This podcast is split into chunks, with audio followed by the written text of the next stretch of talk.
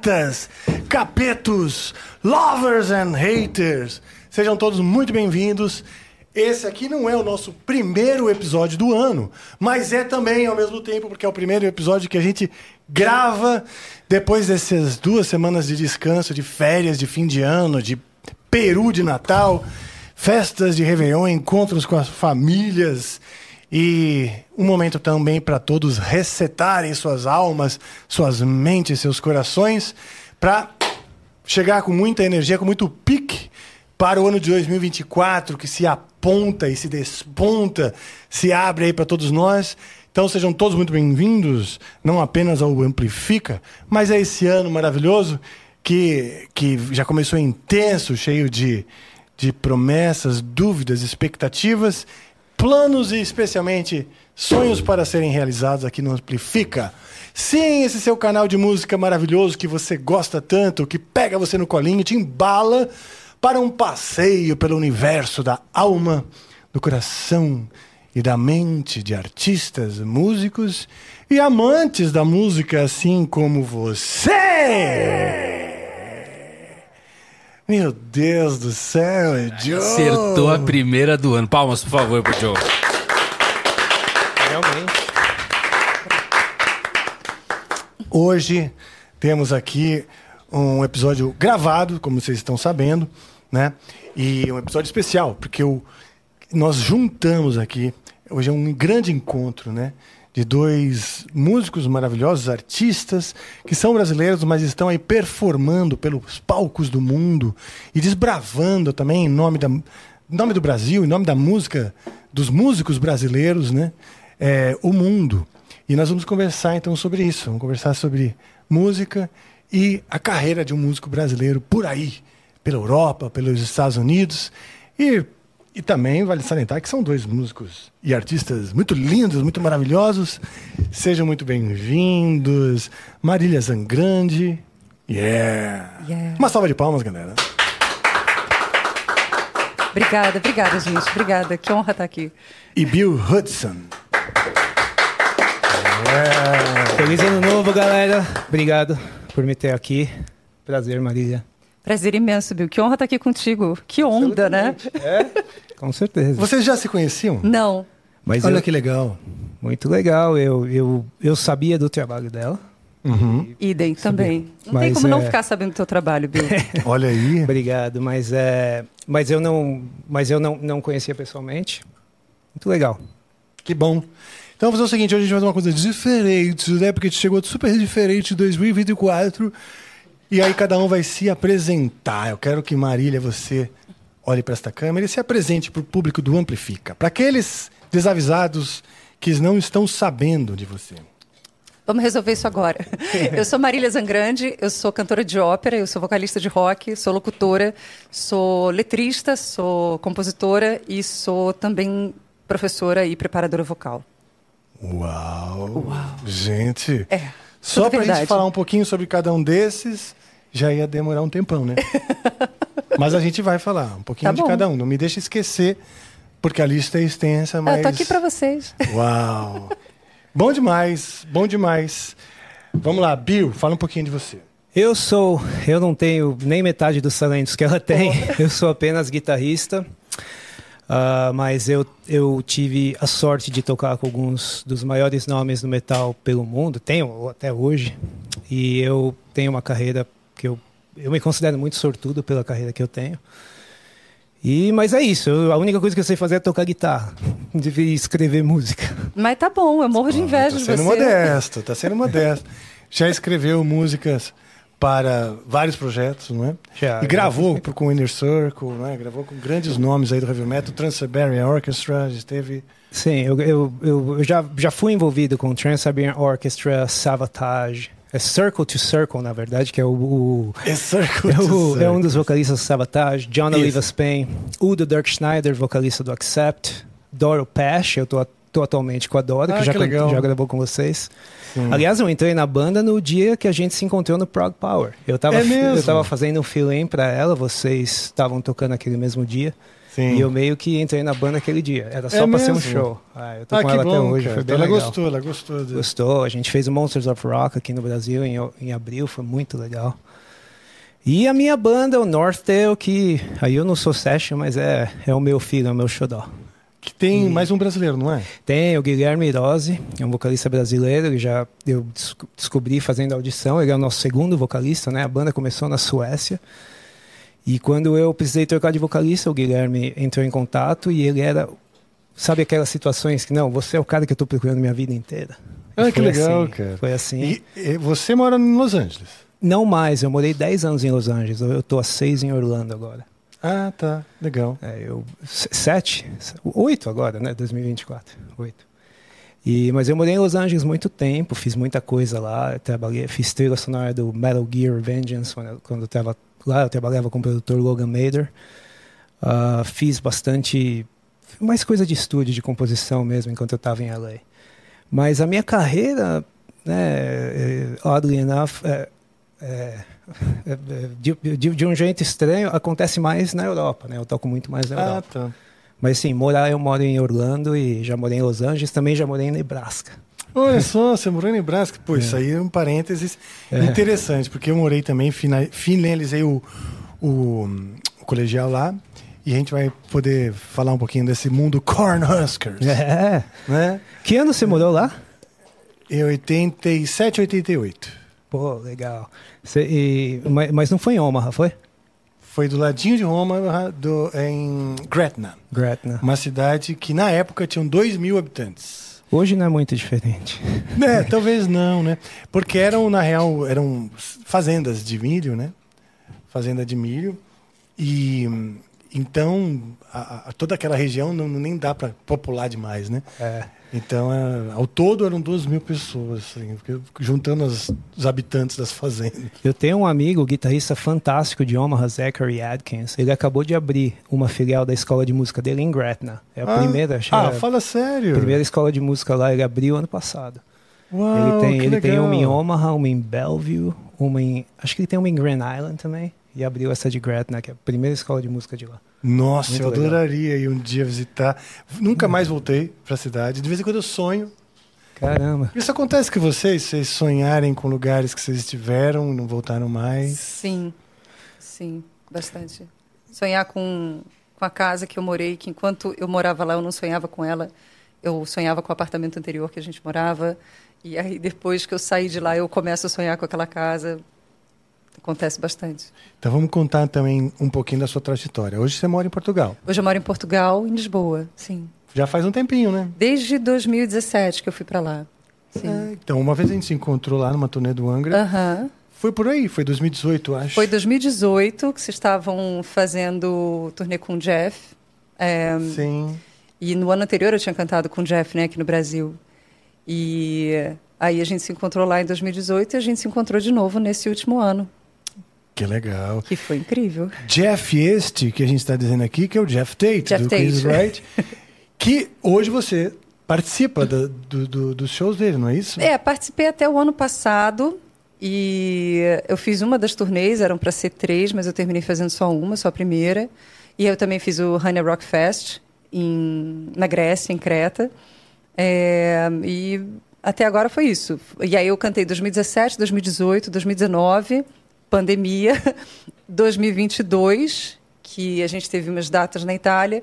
E aí, nesse ano, eles me chamaram para uma turnê que aí passou por, acho que, seis países, se eu não estou errando a conta agora. Mas foram bem seis países, ah, que foram três semanas. E depois tinham outras previstas, mas ah, terminei não indo. Tá, você estava contando que você tinha uns sonhos com, com, com a sua casa, que depois virou um apartamento, né? Ou o contrário. Isso, isso. Onde era? Aqui no, aqui, eu ia falar aqui no Rio de Janeiro, não. Aqui É, pertinho no Rio. no Brasil, mas no Rio de Janeiro, porque ah, eu cresci e vivi no Rio de Janeiro até me mudar para Portugal. Eu passei uma temporada até na Itália, fui lá estudar, mas também não, não fiquei tanto por lá quanto eu gostaria. Estudar música? Aham. Ah, que legal. Bel canto? Estudar ópera, sim. Uau. Sim, porque é, até o Jeff aparecer na minha vida, eu achava mesmo que meu caminho era só dentro da ópera, assim. E aí, quando o Jeff apareceu, eu, eu acho muito que ele foi esse deus ex machina, sabe? Tipo, de ah, falar para mim. De, tipo, de, aquela de, de pegar o ursinho de pelúcia? É, né? De, de, de, de me trazer para esse mundo, assim, porque quando eu, eu, quando eu comecei a querer fazer música, inclusive foi ouvindo Angels Cry e Holy Land, que foram os álbuns que eu mais escutei na vida, que foi que aí legal. que. Vocês imaginam o meu nervosismo de estar aqui. é, e foi ali que eu, eu, eu gostava muito de rock. Mas eu ouvindo uh, tanto Angra, né, quanto outras bandas também, eu resolvi, uh, sei lá, minha cabeça, eu costumo falar que minha cabeça explodiu em relação à música, sabe? Acho que o que vocês fizeram naqueles dois álbuns assim mudou tudo. E, e aí eu resolvi querer mais da minha voz, foi aí que eu resolvi ouvir mais ópera, e foi aí que eu terminei vendo a Montserrat Caballé Municipal, no, Rio, no Teatro Municipal do Rio de Janeiro. Você assistiu ela ao vivo? É. Uau, que legal. Uh -huh, foi. Então, em que época foi isso?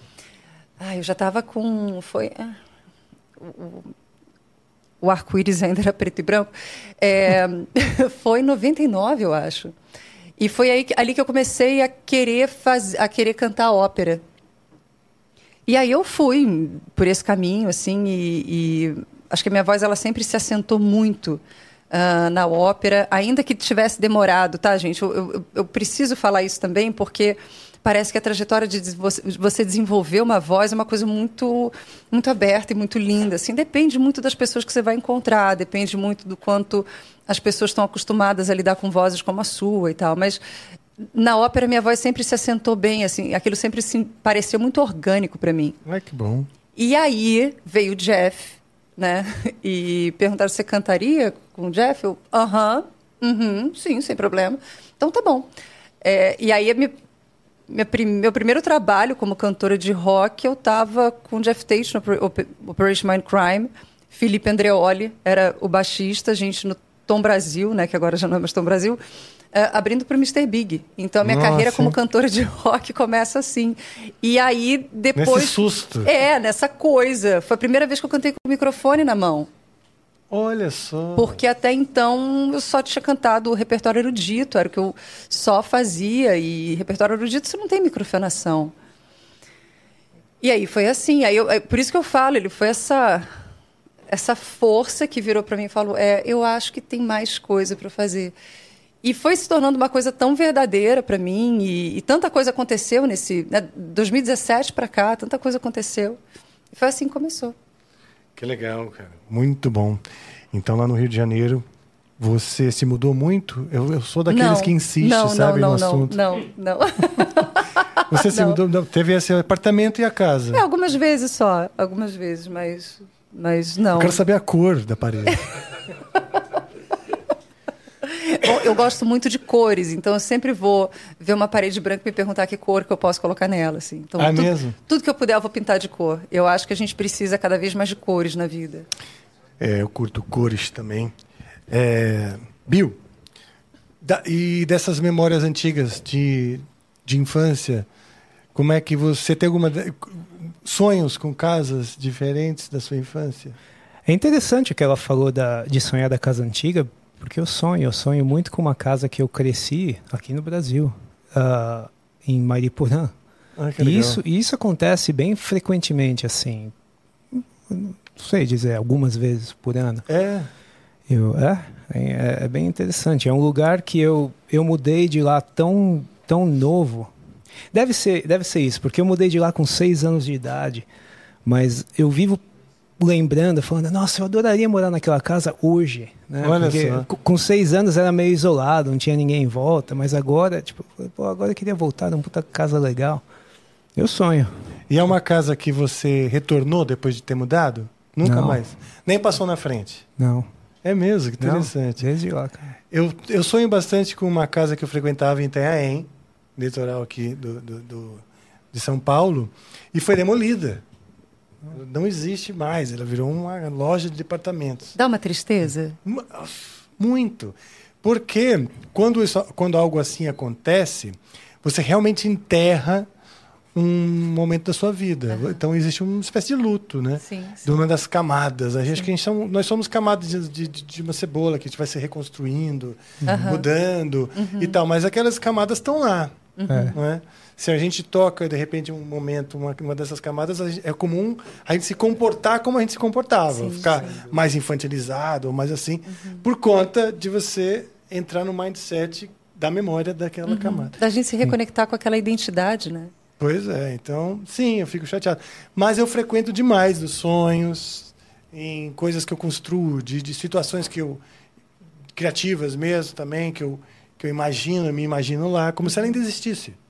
Num portal Sim. do, do espírito, porque faz parte da minha Sim. construção, né? Sim, Como a sua casa de Mairiporã está aí na, na construção do que você é. Né? Com certeza. Com, a gente com acaba certeza. resgatando, né? E Vamos cê- lá. Hum, e aproveitando, você começou a sonhar mais com essa casa depois que você foi embora do Brasil? Com certeza. É com mesmo, certeza. olha com só. certeza. E também aconteceu comigo. É mesmo? Aham. E você sonha hoje você sonha mais com o apartamento ou com a casa? Não, e com qual a veio casa. antes? Com a ca- ah, o apartamento veio antes. Tá. Foi um apartamento na frente da praia que, que eu vivi até os meus 13 anos. É, e aí depois ah, eu saí de lá, morei em outro lugar, é, que até sonho pouco com esse lugar, ah, que é onde meu pai mora agora, e depois teve essa casa. Mas ah, até hoje, de vez em quando, eu sonho com essa casa de revisitá-la, assim, de, de andar por ela mesmo. É. Sobretudo depois que eu saí do Brasil. Ai, que legal. Olha só. É. Que legal. Mais em sonho ou- também em devaneios Não, em criativos? sonho, em É. sonho. E de vocês dois se afirmam compositores e são mesmo, de fato, apesar da sua modéstia dizer sou apenas guitarrista, porque já compõem e tal e fazem trabalhos assim, né? Da- esse tipo de memória ajuda na parte criativa, para inspiração? Ah, eu não sabia. É, eu acho que sim. Eu acho que sim, porque muita. Como compositor. E eu tô falando como compositor ah, é, criati criativo para mim. Eu não tô Tá. falando. Quando eu, quando eu sou contratado para compor para alguém, é uma coisa diferente. Ah, entendi. Os caras Mas- querem um estilo específico. Exatamente. É, Entendi. você, é esse, esse vocalista X faz uma música para ele, faz duas músicas para Ah, entendi. Isso é outra coisa. Para mim, isso é, é, é- é- é trabalho. Tipo, eu sento e Tá. faço. Quando é para ser criativo, a minha banda, o Northdale, é isso. Porque é o som que eu ouvia quando eu tinha 16 anos. Ah, legal. E eu, o que, que aconteceu? Eu mudei para os Estados Unidos, eu criei uma carreira, eu fiz tudo que eu fiz na minha vida, eu todos os sonhos que eu tinha de criança eu realizei. Aí eu cheguei num ponto que eu falei, e agora, o que, que eu faço, né? Aí eu falei, peraí, a minha banda de 16 anos, quando eu também era fã de Angra, a banda que eu queria ter, que copiava vocês, eu nunca fiz. Entendeu? Eu fui tocar death metal, eu toco com a maior banda de death metal do mundo, eu fui tocar com a Doro, eu fui fazer, fui tocar em trilha de videogame, mas eu nunca tive minha banda de metal melódico. Ah. E aí, para resgatar essa, esse adolescente de 16 anos que morava no Brasil e tal, foi que eu montei a banda. Que legal. Então, eu diria que quase 100% da inspiração da banda é isso. É uma época diferente da minha vida que eu tô basicamente revivendo. Porque, honestamente, não é o estilo de música que eu ouço quando eu ponho para ouvir uma música. Mas ficou aquilo em mim que, que nunca tinha sido feito, né? Tá. Então eu me coloco nessa, nessa, nesse mindset, nessa idade, como eu me sentia com 16 anos sobre música, como o que música significava para mim. E o Northdale é meio que uma uma amalgamation di- disso. Ah, que legal, cara. Eu acho, eu acho importante esse, esse, esse o resgate, né, claro, e a conexão com esses momentos, né? Porque, claro, nosso olhar sobre, a, sobre o, o ouvir música muda, o olhar sobre a carreira mu- muda, o olhar sobre os nossos artistas lá atrás muitas vezes muda também. Mas quando a gente consegue se conectar, né, com aquela paixão inicial, eu acho que pinta uma, uma, uma, uma- verdade, não é nem uma verdade, uma profundidade. Isso. Não e é? me levou Porque- anos para perceber isso. Muitos É anos, muitos anos, porque quando eu mudei para os Estados Unidos e a minha carreira começou, eu queria me desconectar disso, Hum. dessa dessa época, dessa desse adolescente que eu era. E, Sério? E quando eu Você consegui negou ele por um tempo? por muito tempo, Olha só. por cara. muito tempo. Quanto mais a minha carreira deu certo lá fora, menos eu lembrava do passado. Até, até como eu falei, até chegar nesse ponto. Pô, comprei meu áudio, comprei minha casa, fui em 60 países, fui headliner do Wacken, agora o quê? Sim. Aí eu, pô, mas ficou isso lá atrás, né? Esse- E, é, e assim, cara, é o que eu mais gosto de fazer. tipo, que bom, cara. É, tipo, porque é o, é o é, sou eu sendo honesto comigo mesmo, né? É, musicalmente e tudo isso. Marília, deixa eu te perguntar. Você, você falou que logo cedo você já sentiu essa aptidão, né, para música, para o canto lírico, mas tinha essa afinidade com o rock. Você falou uhum. do Holy Land e tal. Uhum. E então você curtiu o rock e foi se desenvolvendo como cantora lírica, lírica sem fazer um cruzamento entre essas coisas? Olha, é, na verdade, a primeira vez que eu quis ser cantora, eu queria ser cantora de jazz. Olha. É, meu pai é muito fã de jazz. E eu costumo dizer que eu cresci num cenário musical muito rico, assim. Uh, eu cresci muito ouvindo Billie Holiday, Alberta Hunter, assim. Desde criança, o meu pai me ensinava essas letras. Então, tem alguns grandes álbuns de jazz, assim, que quando eles tocam, eu, eu sei a melodia toda. Eu falo, peraí, o que é isso? Aí alguém vai falar, ah, sei lá, vai dar referência, né? É, mas era o meu cenário um, sonoro, assim, de criança. E eu brincava com esses sons desde, desde criança. Ah, eu te, ficava tentando, né, assim, cantar como a Billie Holiday, ou cantar como Sarah Vaughan e tal. Então foi a primeira vez que eu quis ser cantora. Eu era pequena. Só que eu não venho de uma família de músicos. Apesar desse gosto musical, apesar desse cenário musical, não vem de uma família de músicos. Então, e, e, a gente não pensa que a voz ela é um instrumento para ser aprendido como qualquer outro, sabe? Ele é um instrumento para ser dominado. E aí tem gente que vai passar por um caminho mais intuitivo, assim como tem pessoas que vão aprender instrumentos por caminhos mais intuitivos, e assim como tem gente tem pessoas que vão passar por um caminho mais formal, assim, sabe? Eu achava que minha voz era meio limitada, assim. E aí eu comecei a escutar rock quando era adolescente. E aí uh, eu terminei chegando no Angra, chegando também no Dream Theater, chegando muito muito inclusive em outras bandas mais antigas, assim, de Purple, Jimi Hendrix para mim é meu grande guitar hero Jimi Hendrix, assim, na minha casa que tem legal. um quadro que é Maria Callas e o Jimmy, assim, estão bem em cima do meu piano porque para mim são são duas referências muito importantes. Mas é um quadro com os dois? Não, ainda não. São dois quadros, são dois quadros, eles estão lá me olhando assim. É que para mim são referências muito importantes e não só tecnicamente. É lógico que a gente está falando de dois grandes artistas com técnicas né, assim, memoráveis que romperam muita coisa, ensinaram muita coisa para gente. Mas sobretudo em como eles viveram a arte, em como eles transformaram artisticamente as coisas. É, e aí eu comecei a cantar rock, mas eu sentia, acho que também por uma por uma falta de encontrar pessoas que conseguissem me orientar uh, naquilo que eu queria fazer. Até que eu comecei a ouvir ópera e aquilo fez muito sentido para mim. Ah, que legal. E mesmo cantando rock, às vezes as pessoas me perguntam assim: o que, que você prefere? Ah, hum, difícil dizer. Eu acho que eu me realizo mais no rock, assim, mas a verdade é que a ópera e, e o estilo, né, o, a, a voz, como a gente trabalha na ópera, ela ensina muita coisa. E ela consegue ser mecanismo para muita coisa. E, e, sempre que eu canto qualquer coisa dentro do rock, eu quero, eu quero trazer essas referências, trazer esse olhar, trazer essa, essa, essa sistematização de como, de como pensar o que eu preciso entregar, sabe? É, isso me ajuda muito, assim. E foi aí que eu comecei a, a estudar ópera e e aí, de repente, quando eu precisei cantar rock, eu senti que a voz vinha. Porque aquilo também fazia muito sentido para mim, eram coisas que eu conhecia bastante, que eu já tinha escutado bastante, sabe? Sim. Você tem alunos, você seleciona, né? Uhum. Mais do rock ou mais do lírico? Mais do rock. É. E foi até assim, acho que o primeiro contato que eu tive mesmo com, com o canto do rock foi começar a dar aula para cantores de rock. E pouco tempo depois veio o convite para cantar com Jeff Tate.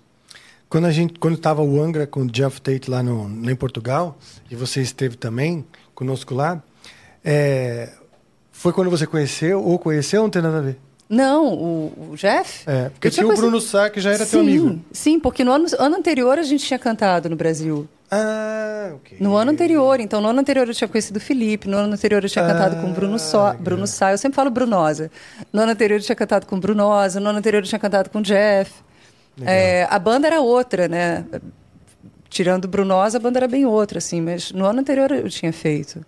Mas eu já estava em Portugal, porque quando eu cantei, poucos meses depois eu fui para Portugal fazer mestrado.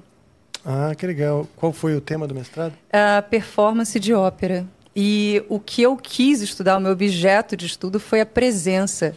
A presença do artista, porque eu acho que era uma conversa até que a gente estava tendo hoje mais cedo, antes de começar a gravação. É, a gente fala muito da técnica, a gente fala muito de equipamento, a gente fala muito de texto, enfim, a gente tem infinitos eh, temas e assuntos bem pragmáticos que a gente pode tratar. Mas a coisa só vai ser mesmo transformada em arte com uma presença artística. Verdade. Sobretudo arte de performance, sabe? É, é, você precisa de um artista para transformar todos esses, esses elementos técnicos numa obra de arte, numa vivência artística, numa experiência artística. Porque eu acho que, acima de tudo, a arte é uma experiência. E foi isso que eu quis, que eu quis estudar. Boa. Que legal, eu achei bem interessante esse tema. Até porque no rock tem muito isso, né, Bill? A coisa da presença. É, né? aparentemente, absolutamente. Quando o cara, além do guitarrista que você é, claro que o, o cara te contrata também pela tua presença. Mais. o teu- não é? Muito mais. É muito mais por Aham, visual e presença de palco do que por tocar. Porque tocar todo mundo toca, é o que você falou, a técnica. E principalmente na guitarra, metal, a técnica hoje todo mundo tem. Quando eu comecei, o cara que tocava Malmsteen era um deus. Hoje os moleques começam com isso. Então, Pois é. então, tipo, tocar rápido, tocar escala rápido e limpo, todo mundo faz. Eu tô competindo com 15 caras que fazem a mesma coisa no mesmo nível. Então, tipo, o que mais você pode apresentar? E é isso, é a diferença do cara que faz isso no palco aqui, assim, e o cara que põe um show, que por o show. Sim. E às vezes, inclusive, desculpa, sem querer te interromper, mas às vezes a gente vê até performances que são imperfeitas.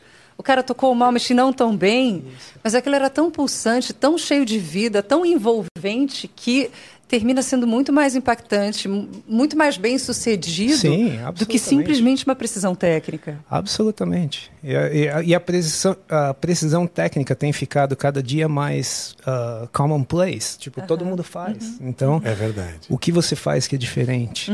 E, mas o que você falou é verdade. É, você aprende as técnicas, você aprende os fundamentos, mas transformar isso em arte é uma outra coisa. E nem todo mundo sabe fazer É, isso. é. É verdade.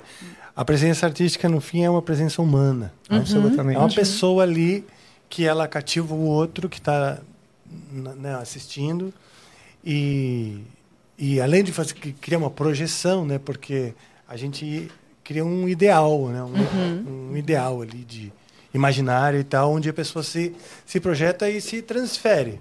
Agora, se ela não consegue se transferir, tipo, se desligar a experiência artística, tem muito de É, você é. se desligar e entrar na experiência, entrar na arte, né? Absolutamente. E, e a capacidade que você está falando seria isso, né? De você seduzir e criar esse universo onde a pessoa oh, flutua e vai para dentro. Exato, Você exato. traga ela, né?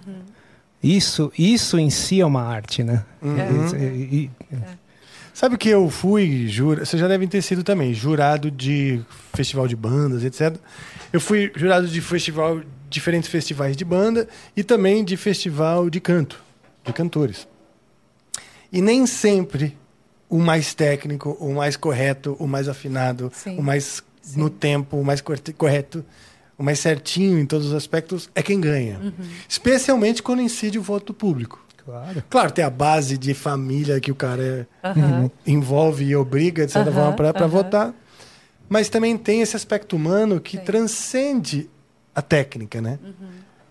O- o- o- uma coisa que eu aprendo, que eu tô aprendendo com o tempo é que música ou conecta com as pessoas ou não conecta. E, e, e é- e é o mesmo com cada artista. Sabe? Isso, isso, Não isso só a é- música.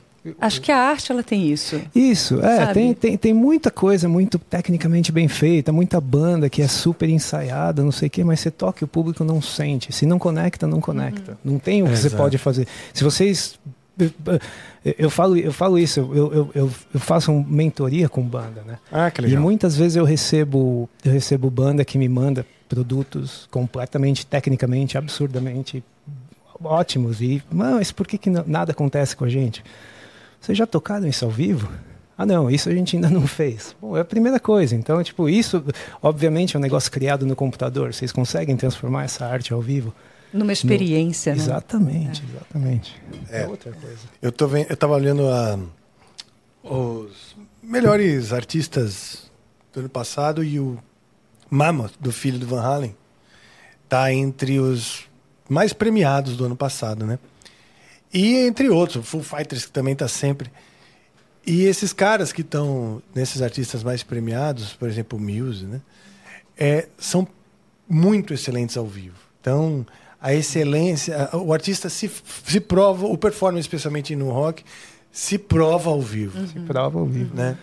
E, e, de novo, porque tudo ficou commonplace, a técnica, a tecnologia, a gravação, qualquer, qualquer um faz um ótimo disco no quarto deles. Sim. Hoje, Sim. Né? Eu acho que tem uma outra coisa também, assim, é, que já tive essa conversa várias vezes com colegas do canto lírico e tal.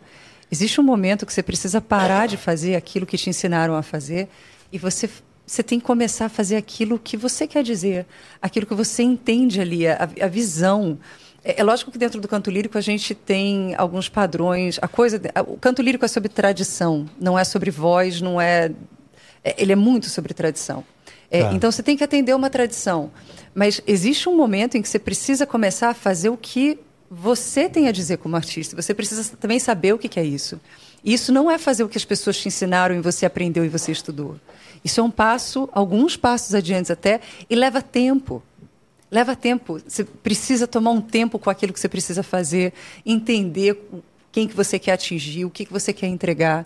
E enquanto você também não entender essas coisas, dificilmente você vai conseguir cumprir essa distância. Sim, verdade.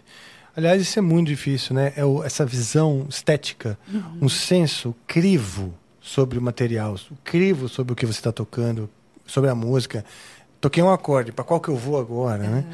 É, esse senso, se guia, é, é, que também tem que elaborar, como tá uhum. você está dizendo, eu acho que é o mais difícil. Isso me leva para uma pergunta que eu tenho. Desculpa, eu te, nada, eu te. Nada, nada. Eu, eu tenho uma pergunta outra... para você sobre isso. É legal, adoro então, perguntas. Porque isso que vocês estão falando é o que é a tal da originalidade que a gente fala.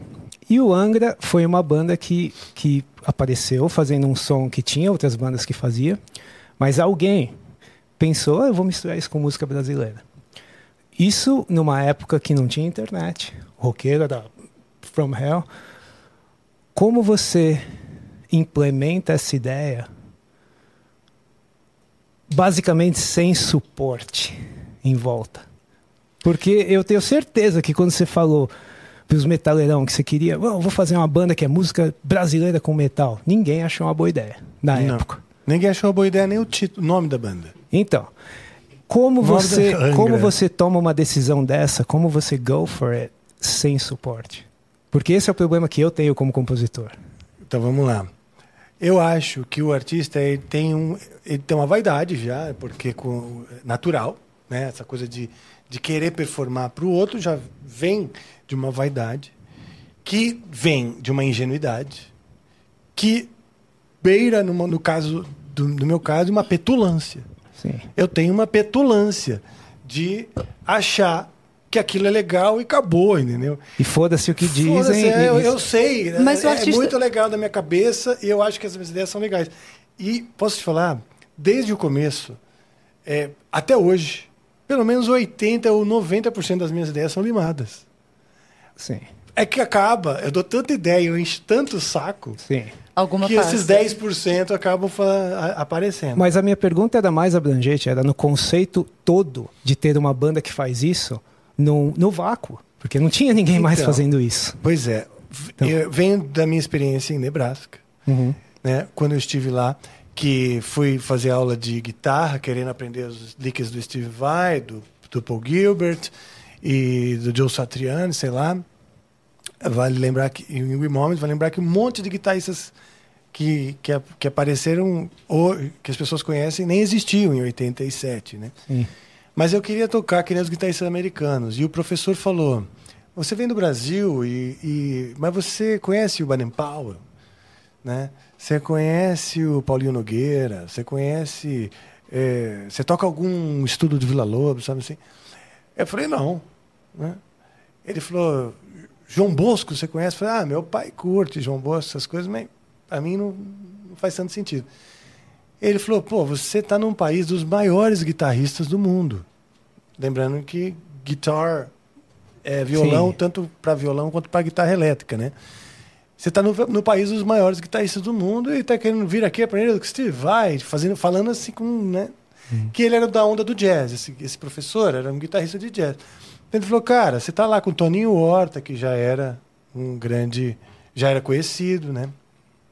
Uma referência entre os guitarristas de jazz. E, e aí isso já me abriu um pouco para valorizar o que a gente tinha aqui no Brasil. Beleza.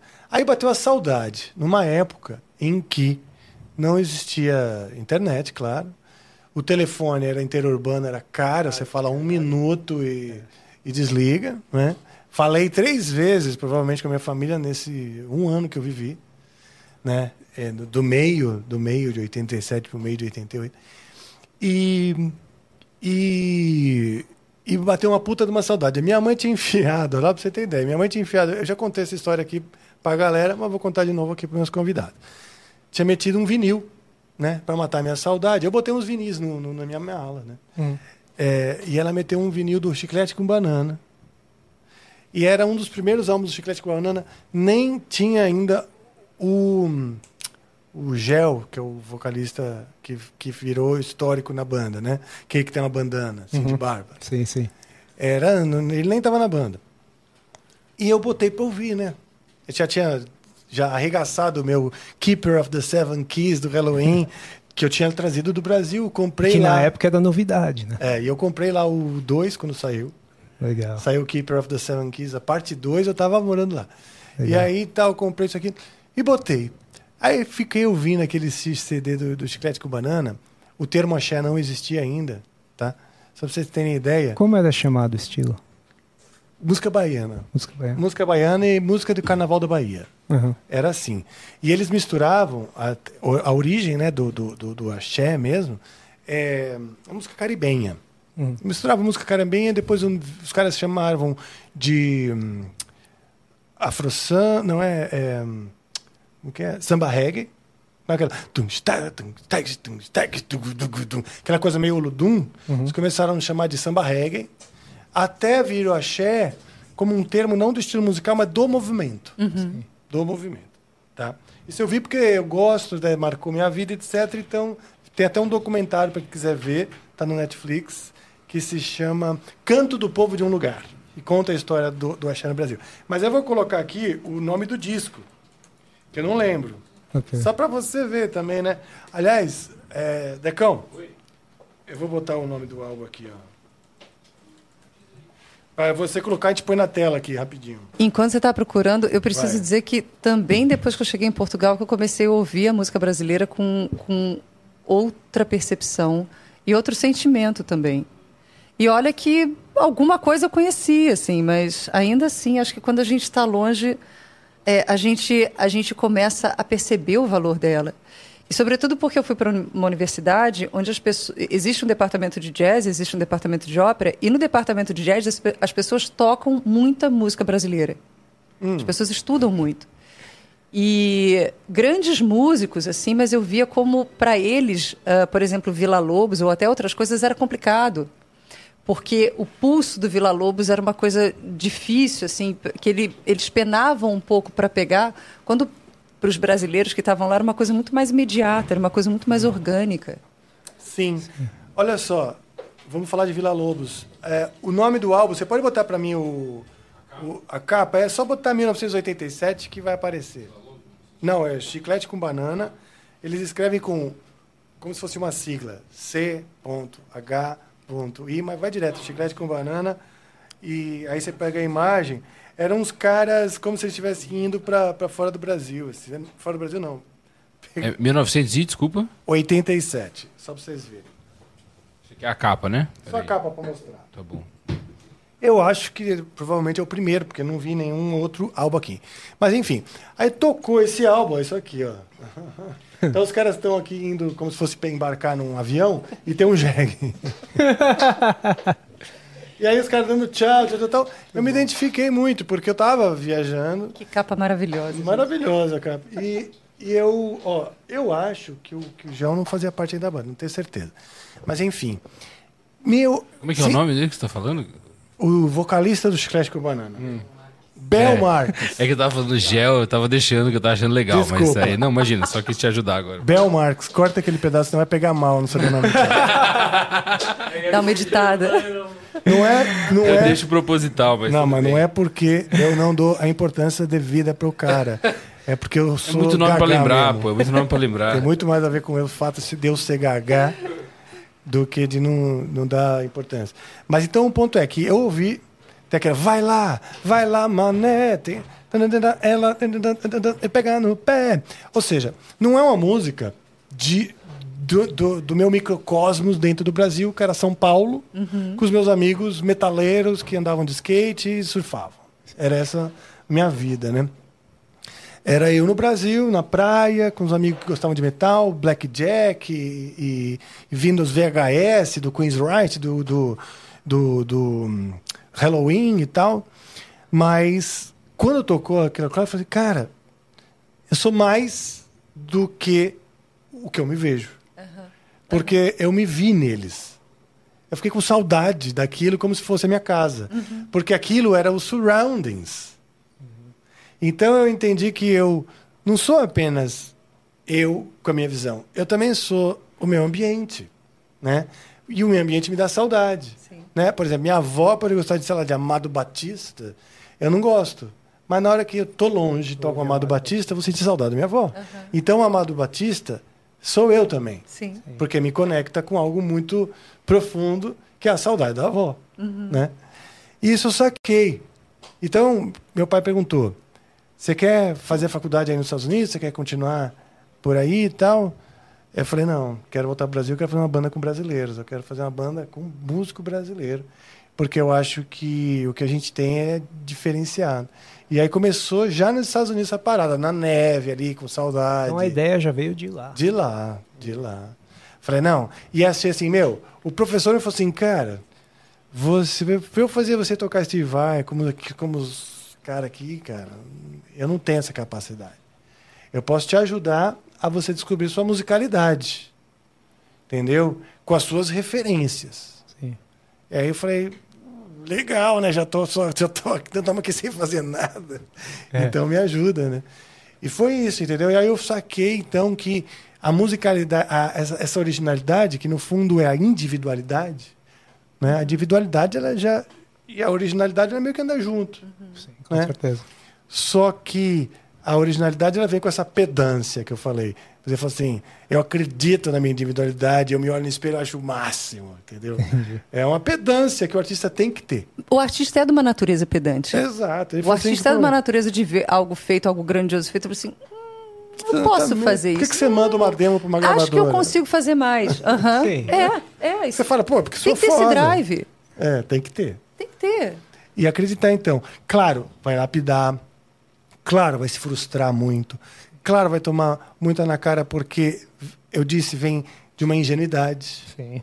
a vaidade, a criatividade é tão ligada com, com uma ingenuidade de, de se achar, porque o cara que se acha é óbvio que está tá viajando. Sim.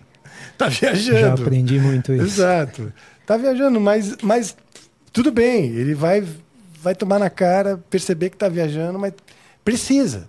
Ele não Aham, pode ficar para baixo e falar, oh, sou um merda. Não pode. E eu acho que nesse processo da gente des- desenvolver tudo isso, né? É, assim, tudo isso, a frustração é uma chave.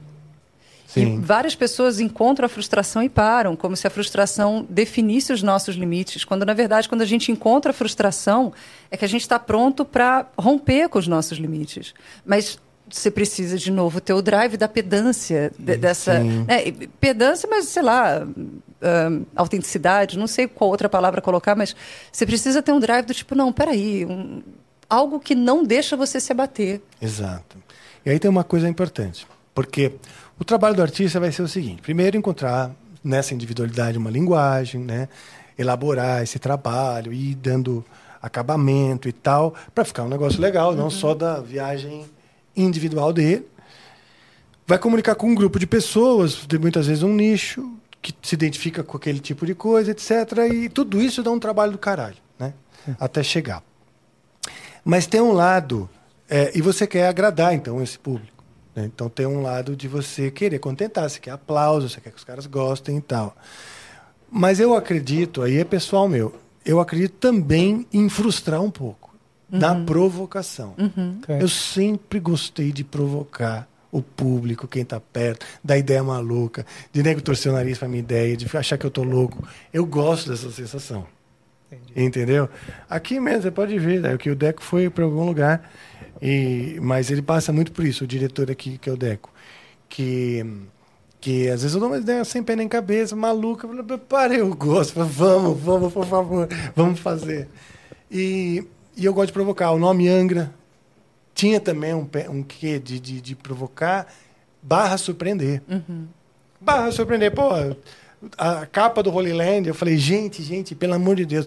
A primeira capa, que foi a Angels Cry, eu falei pro André, eu falei, tem que ser uma estátua de um anjo. Foi quando ele foi pro cemitério tirar foto de estátuas, né? E ele encontrou a estátua do do, do Angels Cry, que é uma réplica da- da Virgem de Montparnasse, sei lá, que está até no Louvre, sem cabeça.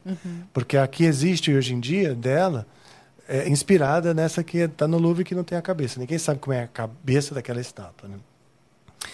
E, então, mas tem réplicas em cemitérios do mundo inteiro e com cabeça, né? Porque ninguém enterra alguém querido numa estátua sem cabeça. Enfim. Mas, é, então, eu- eu- eu- essa coisa de, de provocar eu acho muito importante porque tem um ponto que é didático de, de, de que o artista tem. No meu caso, eu acho que, que, que é válido ter, é que é tá sempre provocando para abrir aquela perspectiva.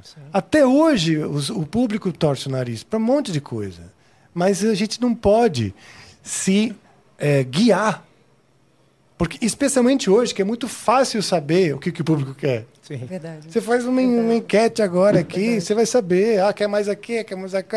Bicho, se você é escravo do público, Até porque a percepção do artista ela sempre é muito maior do que a do público. é isso. É, é, a isso é da compreensão da- da- da é minha arte- é, exato. É pedância, pode ser, Não, mas. eu, eu, eu faço assim, a minha visão é muito maior que as suas. Mas é. Eu tenho um lado Mas é assim. porque a gente está mexendo com aquilo, a gente a gente está olhando para aquilo de uma maneira metódica, a gente está comparando, a gente está buscando referências, a gente passa tempo com aquilo querendo entender, e aí de repente vem um público e fala, "Ah, isso está errado. Aí você fala, não. Sabe? Eu sei que tá É. errado. e o próprio Rick Rubin, ele fala isso, o público vem por último. Exato. O Ou então público você- vem por o último, público faz o seu. último, é. É- é, isso acha o seu, sabe? Faça com autenticidade. Isso. Que eu acho que essa é a chave. Enquanto a gente não fizer com autenticidade, a gente está sempre repetindo aquilo que nos ensinaram e nos disseram que é o certo. Exato. E ninguém faz arte para fazer o certo. Sim. Ó, esse é um bom quote aí. acho- Ninguém faz arte pra fazer o certo. Exatamente. E É Quando o cara isso. fala, isso está errado, você tem que falar, exatamente. Né? Isso está é errado, incrível? porque nas regras dos livros do metal, isso nunca aconteceu. Falei, exatamente. Aham. E não está na Porque hora de acontecer? Uma grande referência para mim, de capa, é a capa do The Number of the Beast. E eu usei ela como referência para fazer a capa, para criar o conceito da capa do Angels Cry. De que maneira? O oposto. É um anjo parado, uma estátua. Por mais que seja uma foto, tá, tá claro que ela tá presa, ela não Aham. tem movimento. Aham. O The Number of the Beast é o diabo e o inferno. Ah! Eu falei, puta, do caralho isso. Que foda, vou fazer o contrário. Entendeu? Então existe o The Number of the Beast no Angels Cry. Na exata antítese. Muito legal. Muito legal mesmo. E outra, pensei, como que uma capa de heavy metal, na época, todas as bandas eram assim, era chamas, dragão, Demônio. papapá, muita informação, muitas cores. Como que ela vai se destacar na prateleira? Cara, puta, pouca coisa, entendeu? É, um, é uma estátua e mais é, sensorial. É tipo, caralho, cadê o bicho se mexendo? Tá parado na estátua, entendeu? Ela tem uma angústia. E ela ainda tá, tá torta na frente, tipo assim, vai cair. Mas ela tem uma angústia numa placidez, assim. É um, ela, ela tem uma coisa, uma questão contemplativa naquela capa bastante, né? E onírica, né? Aham. É uma imagem que é uma, uma, estátua de um anjo no meio de um trigo que provavelmente só acontece em sonhos, em coisas mais surrealistas. Uhum. não, não sei se tem estátua de anjo no trigo, Sim, sim. plantações de trigo. Deve Se ter alguém um- botou é porque porque sonhou com aquilo. É, exato, é uma coisa mais desse universo onírico. Então, eu acho que também trazer, trazer essa zona meio cinza, né? Entre o absurdo Sim. e a- o mistério do que não se conhece e a realidade. O artista está aqui, ó, no absurdo, entre o mistério inimaginável, que pode a religião e a filosofia, e a realidade prática. Então você está trazendo essas coisas para as pessoas no dia a dia. O artista é uma voz necessária, né? Absolutamente. É. E dá voz para as coisas que as pessoas sentem, mas não Isso. conseguem dizer. Isso, isso, isso. É por isso que a gente não pode ficar preso naquilo que já foi feito nos moldes. Verdade. Porque senão também a gente se nega a ser um artista do nosso próprio tempo. Verdade, E- e- exatamente. E, de onde a gente vem, né? Você estava falando do chiclete com banana e como você entende que aquilo faz uma parte, aquilo é parte de ti. É, se a gente ficar preso também naquilo que já foi feito nos moldes, a gente, a gente termina não colocando a nossa marca como artista, que é essa essa autenticidade, essa originalidade, essa especificidade, aquilo que só você tem e ninguém mais tem. É, a gente e aí a arte termina sendo um campo morto. Ela termina não tendo mais nada de novo a dizer. São antigos moldes que vão sempre se repetir. E não pode. É. Simplesmente não Verdade. pode. Papo doido, né? Ah, mas obrigado. Essa é- sempre foi uma curiosidade. Bom, é verdade, esse papo doido partiu da, da sua pergunta. Eu fico super feliz quando eu recebo perguntas aqui nos. do- Pô, que legal. É, primeiro porque a gente. A proposta é ser uma conversa mesmo, né? E, e segundo porque, como eu disse, eu sou pedante, vaidoso, eu adoro ficar falando de mim, das minhas loucuras. Vamos lá. Você me falou, Marília, que quando, gente- quando eu te encontrei pela última vez em. Foi em Portugal, né? Que a gente se viu no final do ano passado no Circulador, mas foi rápido. Ah, A verdade. última vez que a gente foi conver- que conversou mesmo foi em Lisboa. Verdade. E você falou que vinha para o Brasil Aham. para, entre outras coisas, trabalhar no seu álbum. Isso. Não é um álbum, assim, é um singles. Tá. É, e é a primeira vez que eu tô ah, fazendo as minhas composições, né? Ah, em 2019 eu lancei Smoke and Mirrors com o pessoal do Greenhouse e tal, ah, que foi uma composição que o Gus me deu para fazer. Aí eu escrevi a letra e foi a primeira letra que eu escrevi, assim, que eu É olhei mesmo? assim, não sei se consigo. e aí ela nasceu. E aí, final de 2022, eu terminei lançando um ciclo de canções. Termina sendo um EP, mas a ideia é de um ciclo de canções um pouco um pouco que é uma ideia antiga dentro da música erudita assim o Strauss ele tem as quatro últimas canções que é um ciclo que é comum ser apresentado o Dvorak que tem as as canções que minha mãe cantava tal e aí quando o Fernando Moura que eu acho um dos caras mais necessários da música assim lendário gênio até tive com ele antes de vir para cá ah, eu fui a ele pedir aula de composição Ah, que legal. Qual e aí dele ele de novo? Fernando Moura Ah, que legal. eu recomendo muito o trabalho dele. Fernando Moura, ahn, é difícil até falar dele, mas ele talvez seja um dos, um dos maiores nomes, com certeza, mas para mim é o grande nome da música de cinema no Brasil. Olha só. E foi por isso que eu fiquei tão encantada. Eu adoro música de cinema. Eu sou capaz de assistir filmes por causa da música. Sim, eu Sempre também. fui, assim. Eu também. É, e aí, quando eu sabia que no Brasil se tinha um cara desse, eu fui escrever para ele. Eu de Lisboa ficava pentelhando ele, assim, foram e-mails tentando convencer ele a me dar aula. E aí, em algum momento, ele falou: e se a gente fizesse uma parceria? Eu te mando algumas coisas para fazer, a gente começa a fazer. Eu, sim, né? Eu nunca recusei, nunca que quiseram fazer música comigo. Eu falei: hum, não, eu sempre digo que sim, vamos lá fazer e tal. E ainda mais vindo dele. E aí ele escutou ah, o que eu tinha, né, o, o que eu já fazia, tal. Ele ficou muito encantado, também por eu cantar rock, por fazer outros estilos. Na época, eu acho que eu já tinha lançado um projeto de cover de Xadê com alguns outros músicos de Portugal, Ah, que legal. por causa da pandemia. adoro te- Xadê, cara. Marav- Uma música maravilhosa, Nossa, né? É muito Uma das minhas coisas preferidas. Né? Muito é legal. muito e é uma delícia de cantar, uma delícia de ouvir, uma delícia de fazer. Mas por causa da pandemia terminou não seguindo assim o projeto. Foi uma pena, mas a gente terminou lançando algumas pequenas gravações. E aí o Fernando me perguntou se eu toparia fazer alguma coisa com ele. Eu falei, ah, lógico. E aí não demorou muito, ele me mandou um, um pacote de arquivos assim, ah, chamado Canções Entre Mares, exatamente porque ele estava no Rio de Janeiro e eu em Lisboa. E ali ele falou: ah, escreve a melodia então e as letras. E aí ali, é, em Canções Entre Mares, ele terminou ancorando o tema, sabe? Eu, eu tomei é, o oceano exatamente como uma metáfora de grandes coisas, porque o oceano ele é uma metáfora para tudo na vida. Ele é Sim. uma muralha, ele é uma ponte, ele é um- uma rota, né? ele não tem caminhos, mas tem rotas. Ah, e aí eu escrevi três, na verdade eu escrevi duas letras, achei, eu encontrei na época um poeta angolano em Portugal, que ele, ele tinha um, um trecho que era quase um haiku, assim, que eu olhei e falei, cara, eu, eu posso botar isso numa música? Ele falou, pode, pode sim. E aí entrou também no ciclo, e a última melodia foi o Fernando que escreveu, que é um vocalize. E a gente lançou isso. Aí foi a primeira vez que eu escrevi como eh, que eu escrevi as letras em português. E agora eu já estava assim, e também muito cantando com o Jeff, então as pessoas sempre me perguntando como é que elas conheciam melhor o meu trabalho e tal. Eu não tinha muito mais coisa para dizer, Ah, eu, sabe? entendi. Ainda não tenho nada expressivo meu assim. E aí eu acho que, falei, acho que já está na hora de fazer algo meu assim. E aí eu fiz, já escrevi duas canções e é o que eu pretendo gravar. Assim, talvez ainda me apareça uma terceira. Eu conto que apareça uma terceira porque o projeto era de três, mas ainda está faltando uma. É, e agora é o que eu vou gravar na semana que vem. Que legal. E você não pensa em botar umas versões de coisas, de músicas que já existem?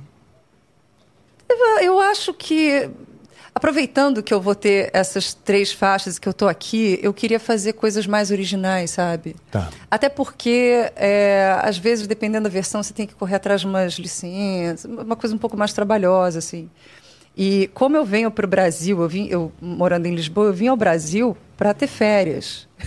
que eu ainda não tive, sabe? É, e também fazer as coisas meio correndo, assim. Por isso que eu também pensei em fechar três músicas, porque acho uma coisa mais possível. É, e aí, semana que vem estou em estúdio. Boa. Não, eu, eu sempre recomendo as bandas reduzirem o número de, de músicas na hora da produção, porque o aprendizado mais importante é o fazer, né? E, não va- e então se você gasta, vamos chamar assim, né? Gasta, né?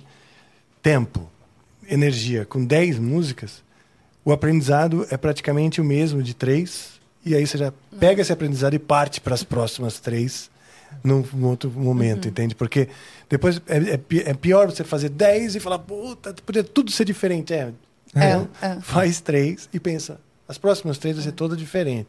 Trabalha, porque não é só o gravar, né? O divulgar. Não, é muita coisa. É dar um caminho para aquilo, né? É. E eu, eu acho, eu acho assim, é melhor você prometer cinco e entregar cinco do que você prometer dez e entregar sete. Verdade. É muito melhor. Verdade. É muito melhor. assim. É- E é, melhor você concentrar é, é, o que você tem, os seus recursos. E aí eu estou falando não só de dinheiro, mas estou falando também de tempo, ah, do recurso humano que você vai precisar mobilizar para isso. É melhor você concentrar e fazer um produto que você olha e fala, ok, isso aqui tá bom, do que você ficar sempre olhando para aquilo que você não conseguiu fazer, daquilo Verdade. que, putz, era para ser mais e a gente não deu e tal. Então, não, faz. É, e aquilo que poderia ter sido além, ele não vai ser perdido, ele vai, ele vai voltar para em algum momento também ressurgir, né? Para em algum momento aparecer como uma, como uma música, como um produto. Então, concentra, assim. Boa. É por isso que são só três. Concordo, acho, acho legal. Acho que estou curioso, hein? Estou curioso. Ah, tenho duas coisas para dizer. A primeira é se alguém tem uma blusa. Adoraria uma blusa. Estou morrendo de frio. É, tô quase roubando a do Marcão. Vai combinar. Eu quero. Você, tá, você não tá no- bem no, no ar. Você tá, vai, Eu vou, você quer, eu vou tentar diminuir pra tirar de você, se você prefere o casaco. porque eu não quero que, também que fique quente para eles, entendeu? É porque eu que sou friorento Se mesmo. ficar quente para mim, eu vou derreter, gente. Eu vou ficar o Alice Cooper aqui. Então. Ah, agora eu vou ficar com o cheiro do Marcão. Ele já tem nome de marca de camisinha, é Marcão Trojan. então pronto, aqui eu vou, fi- vou ficar bem gostoso. Eu estou agora meio Trojan, meio Ola, meio. meio João Tex. Eu tô mais Trojan ou mais João Tex? Fala aí. É... Fala aí, Débora. Eu não sei se eu sou capaz de opinar, não. A segunda coisa que eu tenho para dizer é o seguinte: legal você ter o oceano como inspiração, né? E estar em Portugal, vamos dizer, sediada. E tem, que existe uma adoração, né? De toda a literatura Sim. pelo, pelo mar. E tem, um, especialmente Fernando Pessoa, e tem um álbum é, que foi lançado nos anos 90, acho, que se chama Mensagem. E eram várias composições inspiradas nas, nos poemas do Fernando Pessoa. Uau. E, e, e eu tinha esse vinil, era um vinil. Depois dá uma sacada lá. Vê se aparece aí o vinil chamado Mensagem, com Vou poemas. procurar isso. Dá uma procurada. Vou muito procurar. E outra coisa interessante é que o, poema, que o, que o Fernando Pessoa escreveu poemas em inglês. Aham. E teve uma época que eu tentei até musicar uns poemas dele. Ele escreveu até em francês. É, em francês. É. O cara era, Ele era. é um troglodita de primeira. Eu sou muito fã do Fernando Pessoa. É, tem, o, tem o Museu de Fernando Pessoa em, em Lisboa, que foi a casa dele, inclusive. Sempre que alguém vai me visitar, vamos lá no Museu do Fernando Pessoa. Ah, não, mas eu não sei se eu quero. Que é assim. vamos lá, vamos comigo. Porque eu quero voltar lá e, e eu acho muito. É muito fascinante assim, o universo que aquele cara criou. Sim. Sim, que legal, cara. Tô, tô curioso. Você vai fazer em português essas letras? Inglês. Em inglês. Em inglês. E vai ser Legal. rock, assim. Rock? Vai ser rock. Uau. Porque, porque acho que também está na hora de ter rock, né? É, coisa minha no rock, assim. Sim. E a gente estava falando mais cedo sobre processo de composição e para mim foi uma coisa muito intuitiva, sabe? Foram melodias que eu fui escutando e elas foram crescendo e foram, eu fui registrando e até que de repente eu falo, peraí, existe uma música aqui. É, as duas que já estão prontas são assim, foram completamente intuitivas, são muito diferentes uma da outra, mas é, é, não, não teve sistematização, não teve, mas agora acho que aqui cabe. Não, não, foi, foi, foi muito no sentimento. Que bom. Bill, o do North Tail, o, como, é que você, como é que é a logística? Por exemplo, o Guilherme, ele tá lá na Flórida com você? ou Não, cada um ele no lugar? mora aqui e não quer É? mudar. Não quer mudar? Não quer mudar. Cara, eh, a gente se junta um me... tipo uma semana antes do, do, do de uma turnê e ensaia no país que começar, sabe? Tipo, Certo. a nossa próxima turnê começa na Alemanha, então a gente vai Tá. se juntar lá e, e, e ensaia lá por uma, uma semana, duas semanas antes. E cada um faz sua lição de casa, né? E, mas tem sido sempre assim, cara, desde o começo, mesmo antes do Guilherme estar na banda, quando era só eu e os suecos, mesmo dentro da Suécia eles moravam longe um do outro, então sempre foi meio online. Aí quando a gente foi pro Japão a primeira vez, a gente ensaiou no Japão. Ah, e é isso, cara, é tudo, tudo, tudo feito pela internet, tudo. né? Inclusive a produção do disco, a gente usou o Dennis, que o Dennis Ward, que vocês que também usaram, só que e, e Vocês usaram ele, eu também usei. Só que, cara, a gente fez durante a pandemia e, e gravou com Audio Movers. Vocês fizeram isso? Não, né? O que, que é isso? Audio Movers é uma tecnologia, cara, que transfere áudio em tempo pretty much real, assim. É, tipo, é, é tão tempo real que ele falava no estúdio dele na Alemanha, a gente ouvia nas caixas aqui antes de ouvir no FaceTime no telefone. Sabe? Você ouvia a voz dele antes de, antes de chegar. Nossa, que interessante. E porque foi durante a pandemia. Mas dá pra tocar junto? Dá, dá. Dá, tipo, Batera tocar dá. e você tocar junto? Dá, dá. É, cara, a, a latência é tipo ponto 3, ponto 03, um negócio. Tem latência, mas é Nossa, muito pouco. E, e quando a gente foi Que fazer o ignorante disco... que eu sou, cara. já Não, ninguém tá sabe, cara. Isso é um... Procurei, Audio Movers. Eu vou procurar. E... Isso surgiu na pandemia, né? sur- Não sei, mas a gente usou na pandemia. Não Por sei se surgiu lá. Porque eu vi muita gente falando exatamente desse problema. Como é que a gente faz isso na Pois é. pandemia? Isso. O Dennis é americano, eu queria trazer ele pra Flórida e trazer o Gui pra Flórida e, e tentar gravar Real lá. Time Music Collaboration Tools. Que legal. Nosso disco foi o inteiro futuro feito chegou, assim. gente! É. Podemos fazer música agora assim, né? Pô, que foda. Me conta, desculpa. E é isso, foi, foi todo gravado assim. E é, é, então, tudo né, nesse projeto é meio assim. É baseado no que a gente tem que fazer. Vamos, vamos fazer Tá. turnê da Europa, vamos, vamos ensaiar lá. Mas eu sou tão ocupado com as outras coisas que a gente nem tem muito tempo de fazer North Tail, saca? Tipo, é, É, bem, consigo é- imaginar. eu enfio quando dá, saca? Posso imaginar.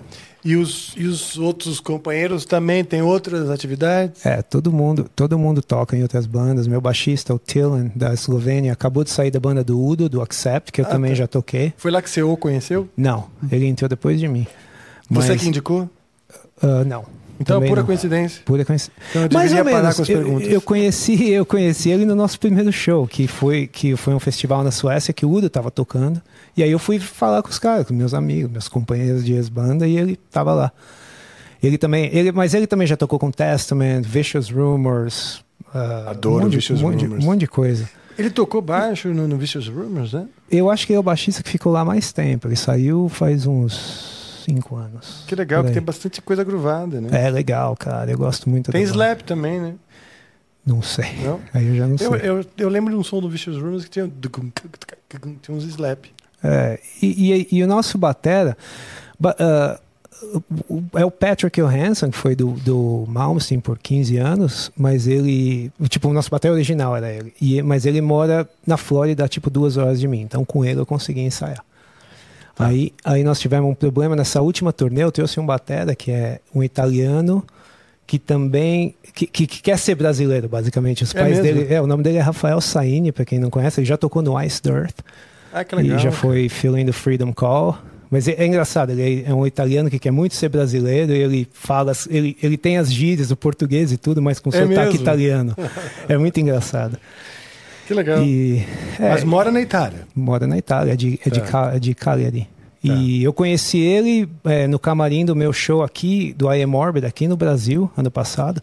Ele estava com o Amilcar do é, Torture Do Squad. Torture Squad. E aí eu, aí eu comecei, né, comecei a conversar com ele e para marcar de, de ensaiar com ele, você falando da logística, eu marquei um workshop na escola dele na Itália. Aí eu Ah, falei, é. essa é a desculpa, né, que é o Bateras Beat da de Cagliari. Eu fui fazer o workshop e a gente ficou quatro dias ensaiando para ver se rolava. Ah, que legal, Então cara. eu faço muito isso. Eu tô no meio de duas turnês, eu vou, vou aqui tocar com esse cara, né? meio cidadão do mundo. Que Mas bom. E essa, esse network é fundamental, né? Você vai conectando, oh, então vamos tocar, vamos fazer isso, vamos fazer aquilo. Né? Cara, festival, sabe? Catering de festival, todo esse tipo de coisa é muito importante. É Verdade. Talvez a coisa mais importante. Verdade, verdade. Você vai para NEM show desse ano? Cara, não, pelo primeiro ano eu não vou, porque eu quero passar umas férias aqui. Ah, tá. Por- Então você, você estende agora. É, é, eu vou ficar aqui mais um tempo, vou ficar aqui até, na verdade, até dia 20. E, e porque depois eu tenho que ir, é, eu tenho shows com a Dora no México e, e depois essa turnê do, do, do Northdale. Então esse a NEM esse ano vai ser minhas férias. Tipo, porque não tenho Ah, mais, entendi. começando em fevereiro, cara, acho que eu não tenho férias até novembro, sei lá. Entendi. Ah, que bom, que É, bom. E também não, vai ter tanta surpresa. Exatamente, no NEM, né? exatamente. É, eu tenho muita sorte nesse sentido. Os últimos, o ano passado e esse ano, realmente de agenda tá, tá bem legal. Você falou do, do Batera, que foi do Ice Earth. Uhum. Como é que tá o a parada do vocal? Foi preso, né? É, cara, ele tá fora da mídia. Eu moro, eu moro na Flórida, eu moro muito perto de Tampa, eu conheço, então conheço todo mundo, assim, né? Fala-se que ele tá pensando em voltar, mas, tipo, nada oficial, assim. Mas ele, nunca- ele permanece. ele não tá preso, Não? pelo que eu sei, não. É. Só para contextualizar, isso é muito interessante. Ele, ele foi um dos que invadiram a Casa Branca. É, Num- tem a, num- a foto mais famosa, ele tá no centro da foto, cara, é insano. É insano. Qual que foi mesmo a parada? Por que, que foi mesmo que invadiram? Não, foi no dia 6 de janeiro. Eles queriam. Eles não queriam Biden de presidente. E. e, É. e- Foi como aqui, né? Também, que, que, destruíram, etc. Foi aquela revolta após eleições. É, exatamente. Hum. Aí, meu Deus do céu. Mas Aí- é, e essa banda tava indo bem. Um dos meus alunos era a guitarra solo dele na época. Eles tinham bastante coisa. Mas isso aí pôs fim na banda na hora. Ah, que pena. Que pena, né? Porque, porra, eu acho que pra mim acho que o projeto musical e cultural e artístico é sempre mais importante que qualquer outra coisa. Claro. Ainda mais a banda Sim. começando, né? Que era era um projeto de tanta gente junto, né? Não, West Earth é uma banda antiga. é Sim, uma banda sim, antiga, sim. tá? Mas é. a- aí a banda começa e aí de repente isso vai e acaba. É, É. Mas é, não, mas esse batera que, to, que, que toca com Northdale, ele foi do, do Ice Earth há, há uns anos atrás, assim. Tá. Mas também um cara que é meio brasileiro que eu não sabia que já tinha feito coisa lá fora. Que legal, cara.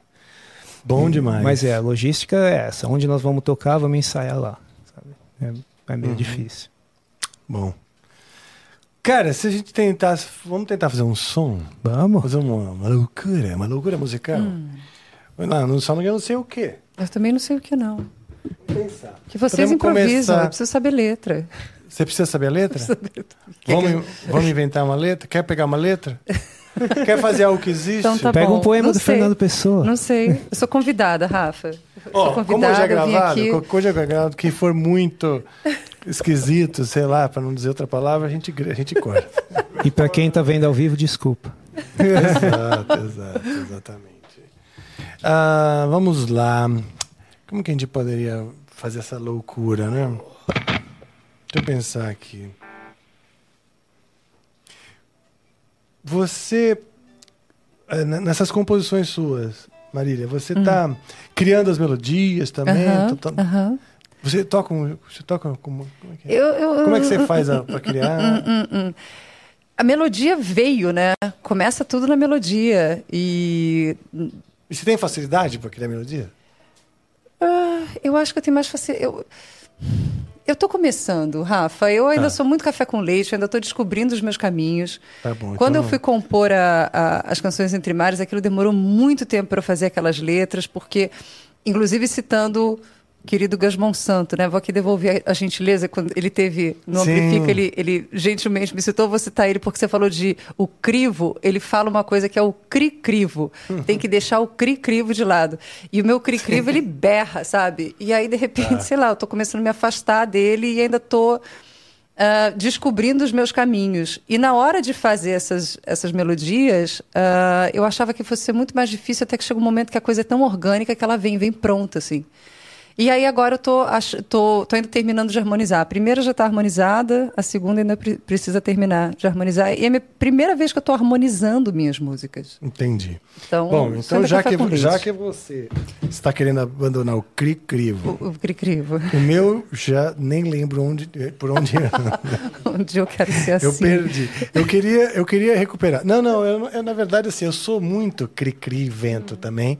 A grande verdade é que eu tive muita dificuldade para para fazer assim abertamente as coisas como a gente fez hoje em dia faz aqui, tipo, Aham, sem aham. nenhuma pretensão, né? Uhum. É, achando que eu ia queimar meu filme pra Sim, caramba, ia destruir sim, a minha, sim. minha carreira, mas não. Na verdade, as pessoas acham curioso, vira uma É, coisa é. que não. Eles dissociam, né? Não vai falar assim. É, não vai associar uma brincadeira musical que a gente fizer aqui com o North Tail, ou com as coisas, o Angra, né? Vamos falar. E ah, eventualmente que pode ser engraçado pra eles também. Sim, É sim. tudo entretenimento. É. A ideia, de certa forma, é aproximar, mostrar que o, boa parte do processo ele é igual para todo mundo. Uhum, né? E, e essas sensações internas também de, de cobrança também iguais para todo mundo. Agora, tem um ponto diante do acabamento, da finalização, da parte mais intelectual de falar, vai fazer assim, vai fazer assado, é que isso vai diferindo. Né? Mas, enfim, vamos lá. Vamos criar. Eu, de toda maneira, uma- as músicas, a- a- a- as composições todas, elas são um, um como fala, um conjunto de cápsulas de atmosferas musicais. Aham. Né? A atmosfera musical é o seguinte: você tem lá um tom, você tem uma, um- uma ideia rítmica e um clima. Ok. É um clima. Essa atmosfera musical ela já dá, ela já dá, vamos dizer, alternativa para vários caminhos, né? Então, o que eu quero propor é a gente criar uma atmosfera musical e brincar de ir para um caminho assim, outro assado, e se doer, a gente para. então, pronto. Mas precisa doer muito ou doendo só um pouquinho? Às vezes dói no começo, depois você pede mais, não é mesmo? Me conta como é para você. Eu não vou comentar, uma dama não Não, eu comenta. tô zoando, é, tô zoando. Você, você pôs a bola. Kika. É culpa minha, é culpa minha.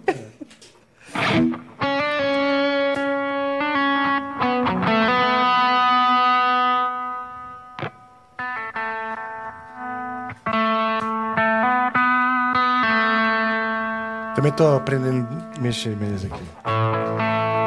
Então vai lá. Velho bom. Velho bom lá, né?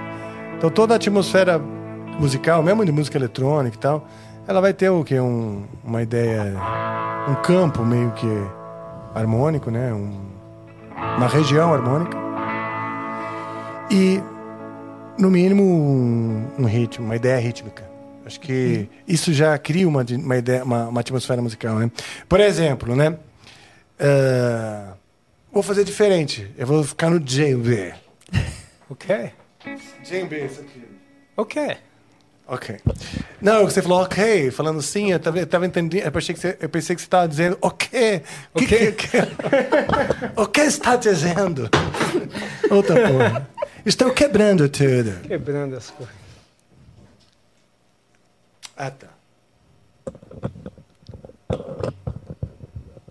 Então vou começar com um ritmo e a gente e você com com uma base harmônica antes até da gente ampliar mais a ideia, tá? Beleza.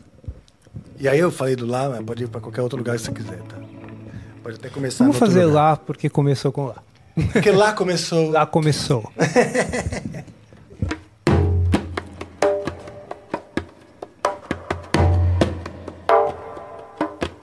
Então,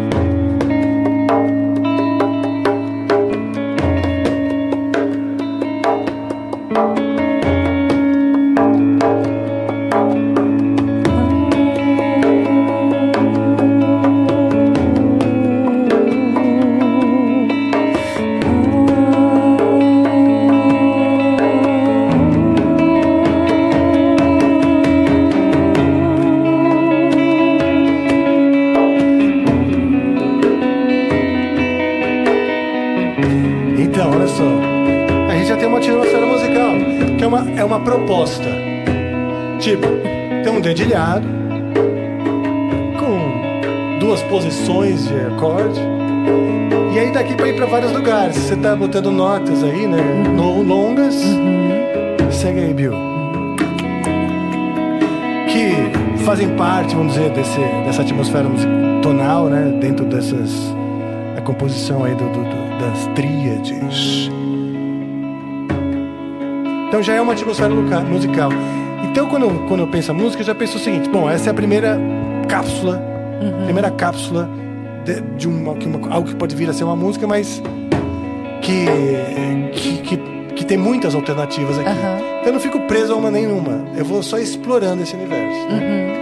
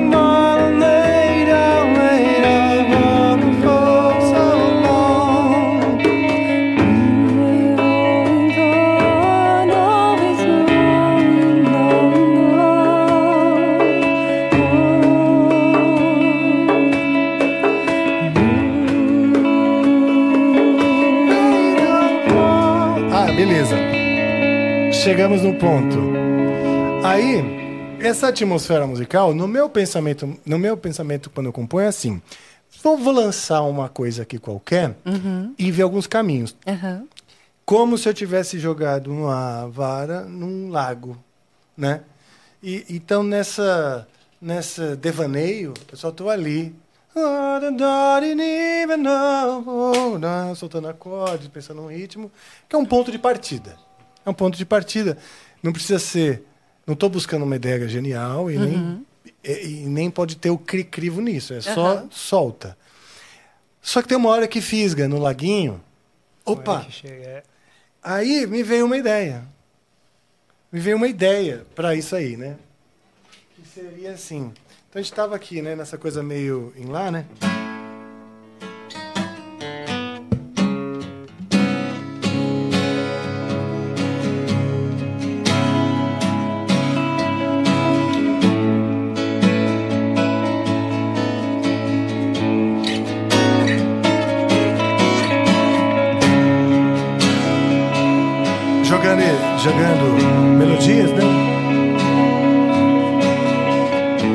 Ideia que eu tive foi.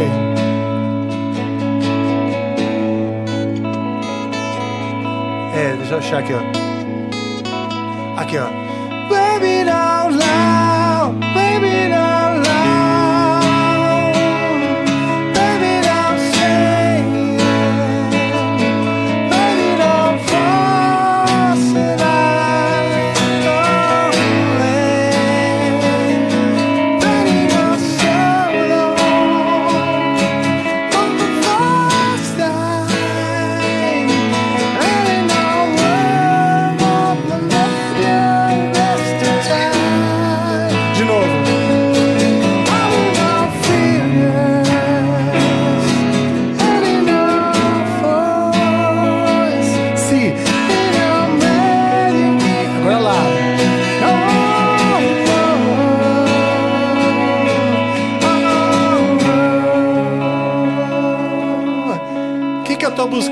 nesse peixinho, né? Quando eu tô no laguinho espe- esperando bicar.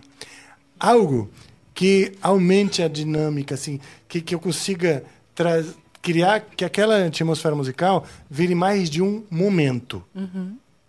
Vire mais de um momento. E que esses momentos possam, especialmente dois, eu preciso de, depois da atmosfera musical, eu preciso de mais um, né?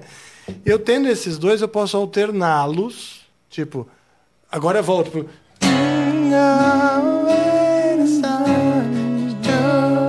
Entendeu? Quer dizer, baixou a dinâmica, né? E aí eu posso, então, nesse meu segundo momento, crescer um pouco. Aí eu falo, ah, tá, aqui eu já tenho uma ideia. Começa a ter uma cara para uma direção, sabe? Sim. E, e nesses, nesse momento eu não estou julgando, ah, mas isso é muito brega, ah, mas isso é muito molenga. Ah, não. já fizeram. Ah, já fizeram, não. Aham. Nesse momento eu só estou explorando, explorando, explorando, porque é, vou criando muitos desses momentos, aí eu boto tudo num lagão, e aí eu vou ouvindo, aí já é um trabalho mais intelectual de falar, gravei essa ideia inicial, gravei isso, aquilo lá, ah tá, vou ouvir todas essas coisas, ver se alguma me inspira para continuar. Né? Mais ou menos isso. Aproveitei que veio a ideia para falar, né, para quem está vendo aí eh, interrompendo um pouco todo o nosso clima. Mas a gente pode continuar. É uma boa aula de songwriting. Songwriting. Então vamos lá, vamos fazer esses dois momentos. Ok. Vamos ter esse ponto de partida aí de, de atmosfera musical. E depois a gente parte para aquela harmonia.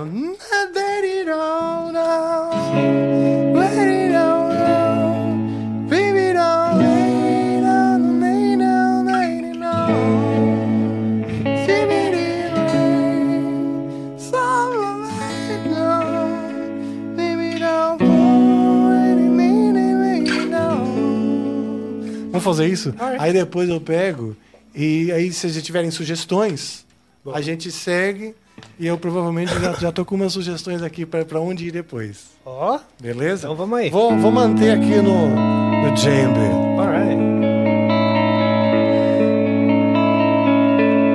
Boa, boa. Isso é uma introdução legal. Não tem ritmo ainda.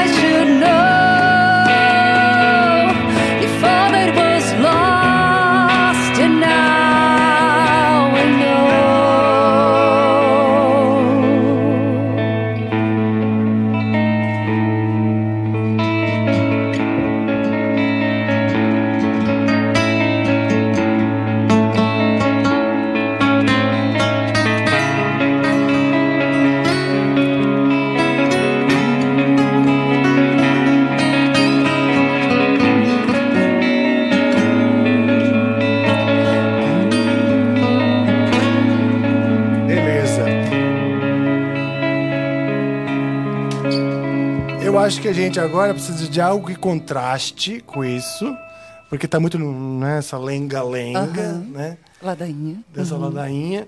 Então, acho que é legal criar uma ponte para preparar. Então, quando a gente tá aqui Um na. tom diferente. Pode ser, mas antes até do refrão, a gente pode fazer aquele assim. Você tava fazendo começando aqui ou começando lá? Eu comecei no lá, que eu tava pensando o lead no começo. Aí que eu pus a mudança.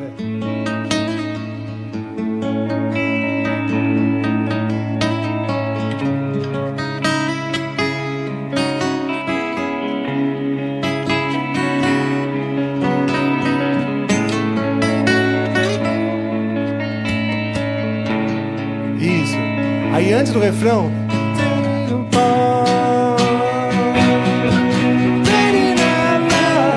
Entendeu? Só, só pra dar aquela. Então, aquele impulso. tipo, pre-chorus é esse dominante cinco aqui. mesmo. É. Beleza. Pra dar aquela impulso.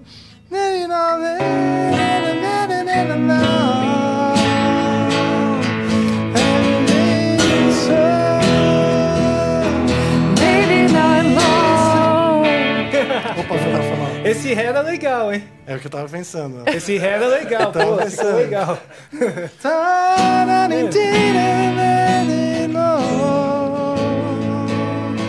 Baby,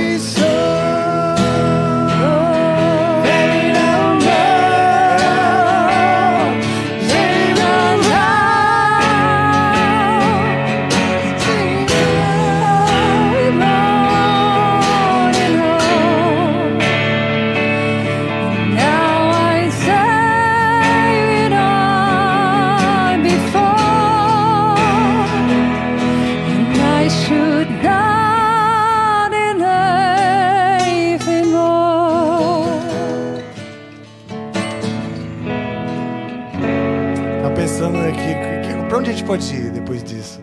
Ou estamos pirando demais? Não, isso é, essa ficou legal. É, porque dá uma crescida antes de entrar um solão, sabe assim? Um solão de guitarra. É.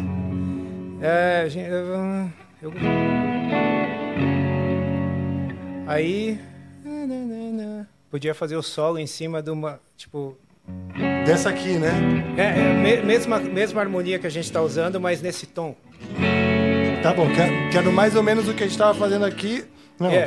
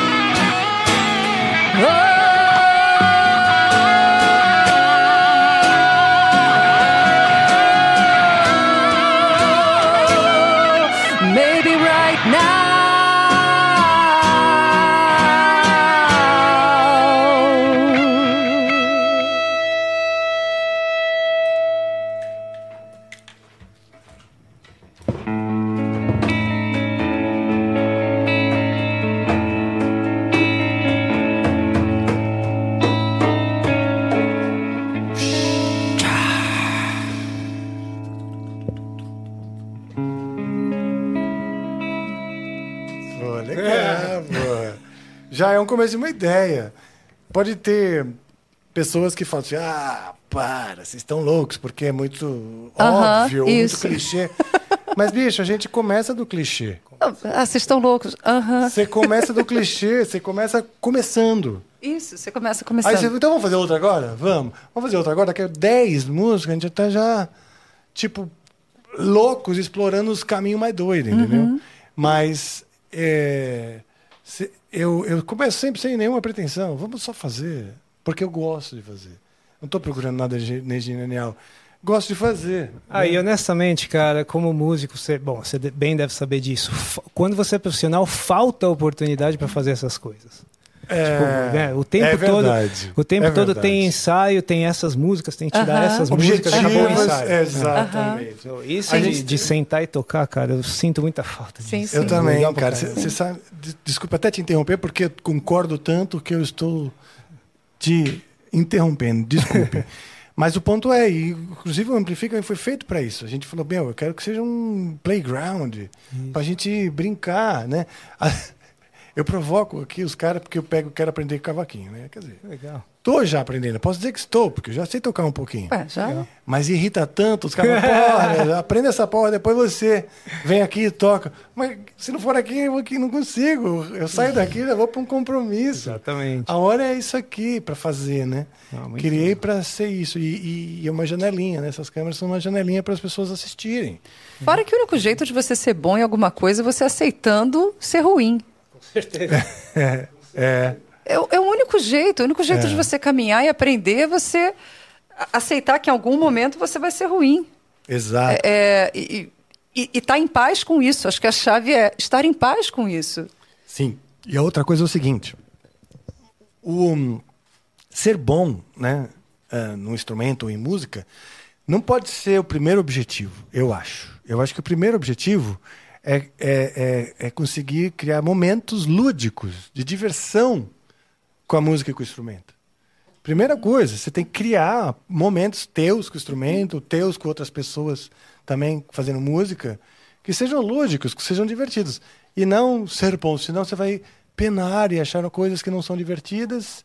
E aí o ser bom pode não ser divertido para quem assiste. Exatamente. Entendeu? Às vezes ser bom é um saco, se tornar bom é, um É. saco. verdade. Exato. E assim, você precisa ter esse lado para tornar aquilo divertido para o outro. Senão você não conhece o divertido do instrumento.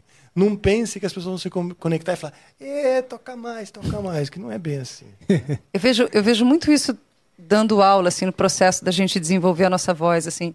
As pessoas estão sempre abrindo a boca e falando, ah, eu quero cantar feito Dio, eu quero cantar feito... Mas a voz é tua. É, e, e cada nota que as pessoas vão abrir a boca para fazer, elas estão com essas referências todas na cabeça. que eu falo, Gente, não existe voz nenhuma nesse momento, a não ser a sua. E ou você é, acha o caminho disso e vive isso bem, né, com, com, com uma alegria para você, você nunca vai achar o que, que a tua voz tem para te dar. Isso Verdade. nunca vai vir. E eu acho que isso é muito verdadeiro, assim, em tudo que a gente faz, em qualquer aprendizado que a gente vai fazer. Esquece o outro, esquece o objetivo, esquece o alto da montanha, esquece.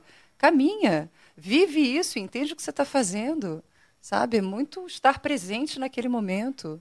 Esquece essas referências externas, elas, elas mais pioram, elas mais atrapalham do que ajudam. Sim. E é difícil, né? É Dificílimo. difícil, especialmente conforme você vai construindo a sua carreira, sendo cobrado pelos outros e por si, né? Então, é, é importante ir resgatando isso. Nossa, eu estou querendo... A gente está criando novos conteúdos aqui e tem muito a ver com isso. Criar essa, essa, essa coisa de mostrar o quanto é importante a parte lúdica, a parte sem pretensão e, sabe, sem objetivos claros, porque se for só isso, a música passa a ser um negócio muito chato que afasta também os novos adolescentes para para curtir E que você fazer. nunca vai achar seu caminho. Eu tô vendo vocês tocando Hum. e eu, eu tenho uma grande uma grande ferida em mim que eu não toco guitarra. E eu sou apaixonada por guitarra, escutei grandes guitarristas e muito do problema é esse, porque cada vez que eu vou fazer um qualquer coisa na guitarra, eu tenho já o meu ouvido de cantora do som, da apreciação do som e toda a galera que eu já escutei e que em algum momento eu tenho que falar, cara, ninguém está aqui comigo. Só Deixa o som existir primeiro para depois você apreciar e refinar ele, porque senão ele É. nunca vai existir, ele nunca vai achar esse caminho. É verdade. É verdade. Tem que se, dar vazão. É. Eu chamo de tirar cascas também, né? Às vezes o aluno de composição fala, tá legal. Falo, olha, tá legal, mas continua. Tem que tirar muitas cascas, cascas, cascas, até você chegar, sabe? Começar a ver a, a, a semente ali, a- o que, que, que de fato é interessante, né? Mas tem que fazer, fazer, fazer, muitas vezes. Praticar o fazer. Tem que gostar do fazer. Isso, e gostar Gost- do fazer. fazer é o caminho. O processo tem É, que, tem que é valer a pena. As pessoas me perguntam como é que eu faço para ter agudos melhores. A, a resposta é sempre a mesma: aula e água. Mas esquece o, é aula e água, mas esquece o agudo, porque cada nota que você vai cantar, você está recriando ela o tempo inteiro. Então você não tem um agudo. Você tem o que você Hum. está fazendo. Entendi. Então faz. que Sabe? legal isso. E, e foca no processo e não no resultado. Faz. Uhum. Porque uma hora que você faz, você sempre vai conseguir voltar naquele caminho e recriar o agudo da maneira que você quer e fazer coisas novas. Se você achar que você detém uma nota, a hora que você fechar a boca, ela acabou. Uhum. E acabou. Sim. Verdade. Interessante, né? Filosófico. Vem cá. O pessoal está interagindo aí dos, dos nossos membros maravilhosos.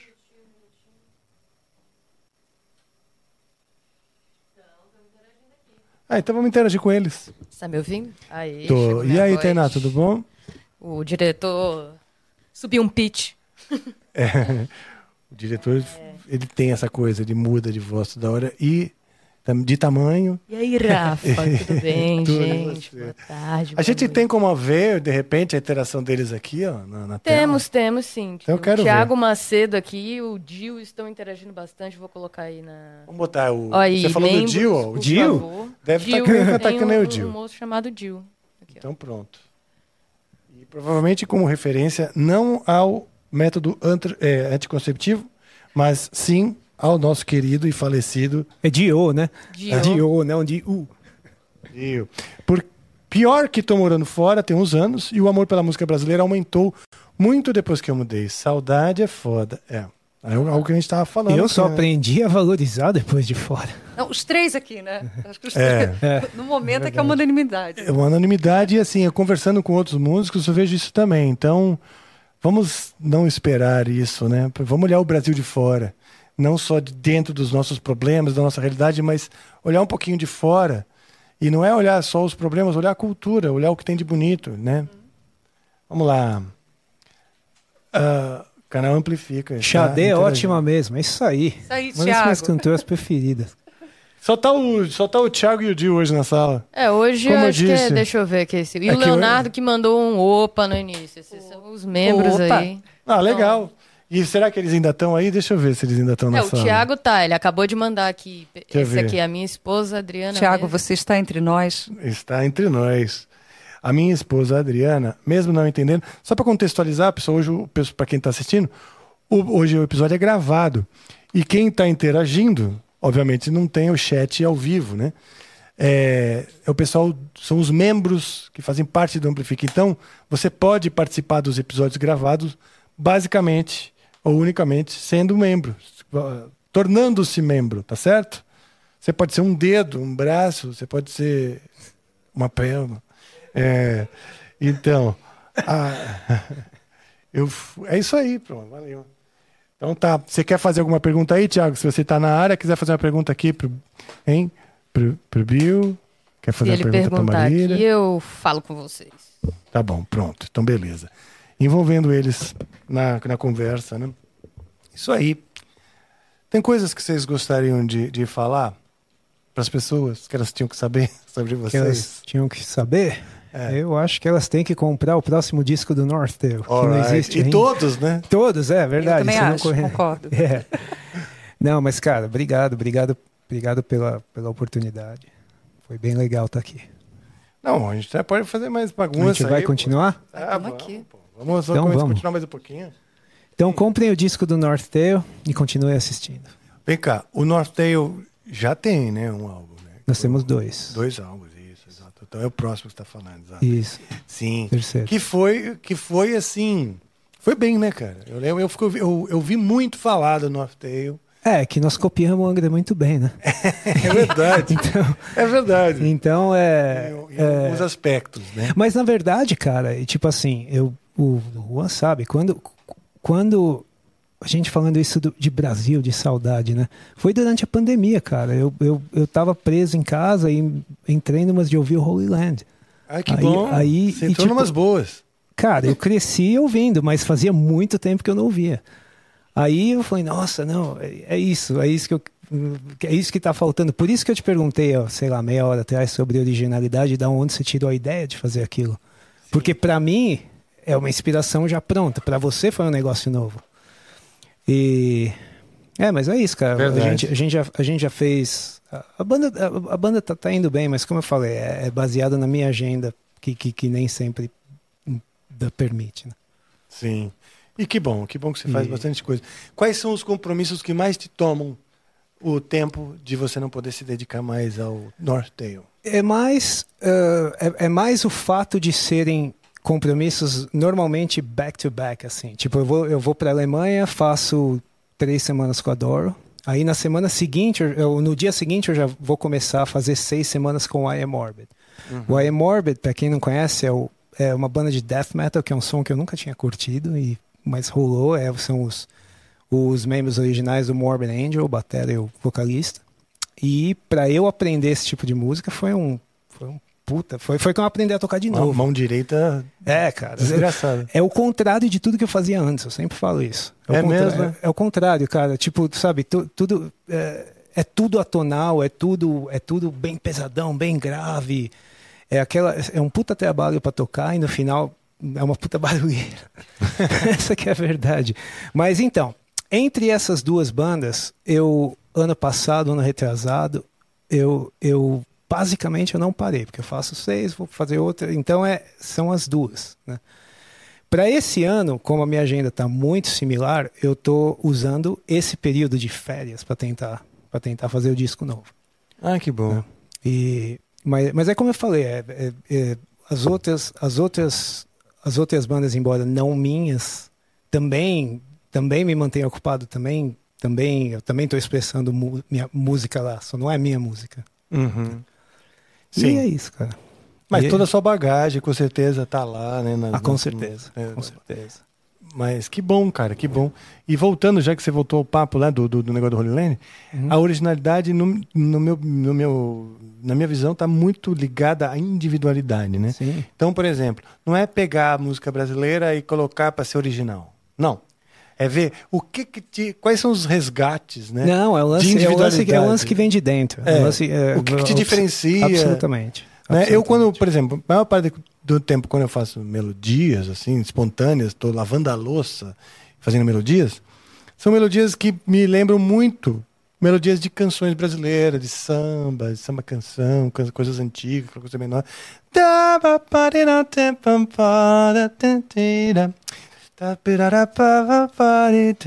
Suas, Assim. suas composições no Angra vêm de melodia de voz bastante? Pra mim, quase sempre, cara. É, North, é, sim, mas eu muitas vezes eu crio essa lance da atmosfera musical, que a gente fez aqui. que é o que a gente fez aqui, para de repente ter um insight de uma melodia. Saquei. Você entendeu? E, e com essa atmosfera tem vários insights. Você pode, ah, não, vou tentar uma outra coisa. Mas ela, pelo menos, tem um alicerce e algo que, se, que, que, que, que, que ela se relacione, né? Ela se relaciona com aquele ambiente. Sim, sim. Então eu vejo isso, porque a música, ela- a melodia, ela é muito dependente tanto do ritmo quanto da harmonia para ser legal. Sim. Não é toda música, tipo, não é todos os parabéns para você que sobrevive no- nessa É cacofonia que é, é, politonal, que é um parabéns para você numa festa de aniversário que cada um canta de um jeito. No tom que E ela que sobrevive, né? É. Sobrevive ao- O pai tocando em dó maior e a família cantando em si bemol. todo mundo, né?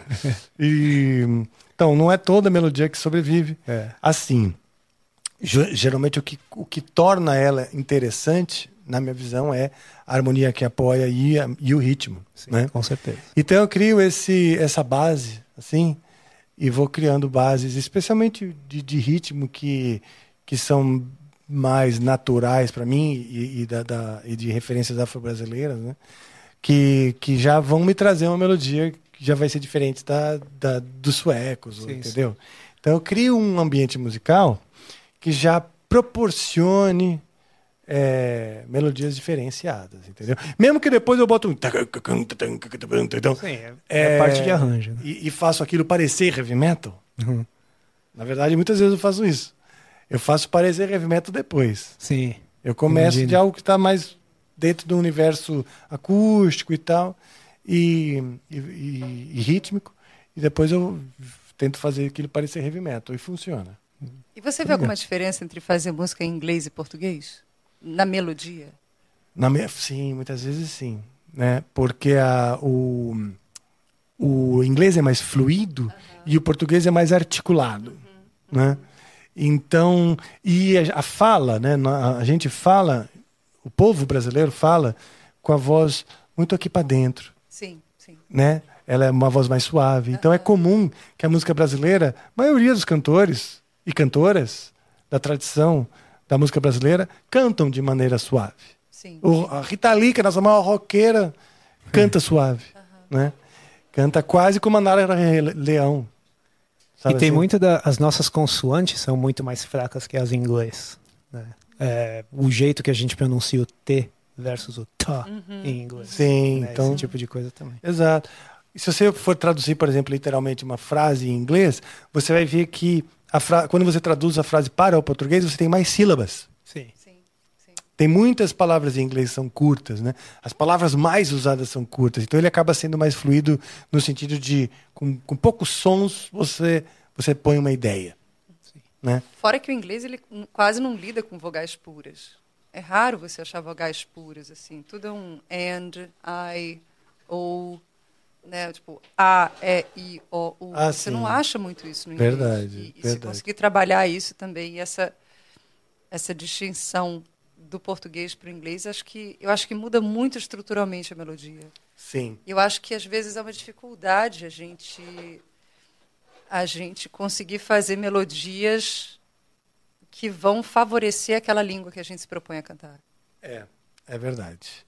Ah, mas eu acho que, né, você, se você já pensa em inglês ou já pensa em português, a, a ideia é tal, aí vai, vai, vai ser mais fácil, né?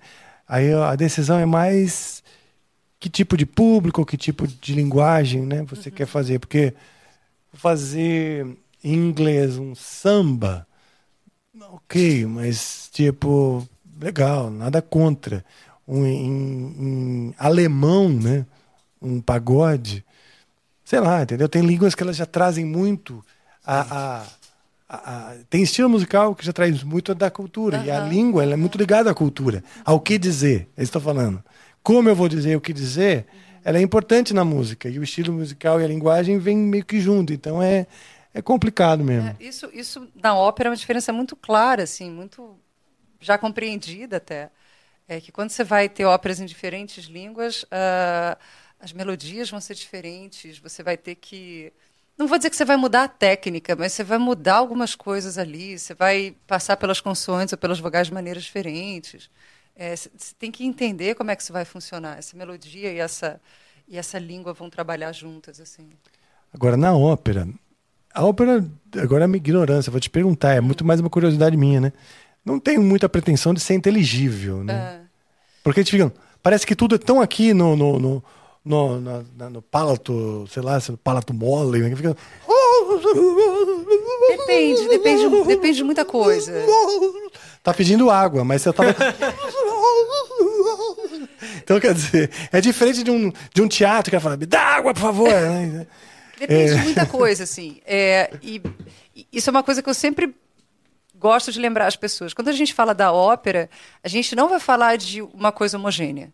A ópera teve várias tradições, você tem várias eh, escolas de ópera eh, de diferentes países, você tem diferentes compositores. Então, assim, um, um exemplo bobo, que dentro do bel canto a gente vai citar três grandes compositores, Donizetti, Bellini e Rossini, são três coisas muito diferentes. E olha que eles estão escrevendo na mesma língua, era um período, um período ali, é o mesmo estilo do bel canto, e ainda assim eles são muito diferentes. Você tem muitas diferenças para fazer funcionar ali no meio.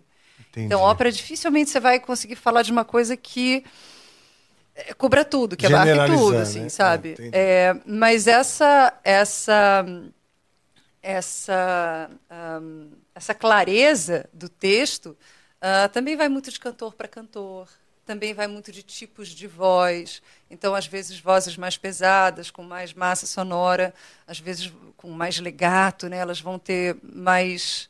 Elas vão ser, às vezes, menos legíveis, exatamente pelo próprio instrumento, pela natureza do instrumento. Entendi. Então, é, é caótico. Mas no fim eu vejo que tem muito mais a ver com é uma interpretação, o drama, a coisa, o face, tudo que está acontecendo ali, o, o cenário, aquele, o corpo de bailes e tal, mais do que ser entendida cada palavra.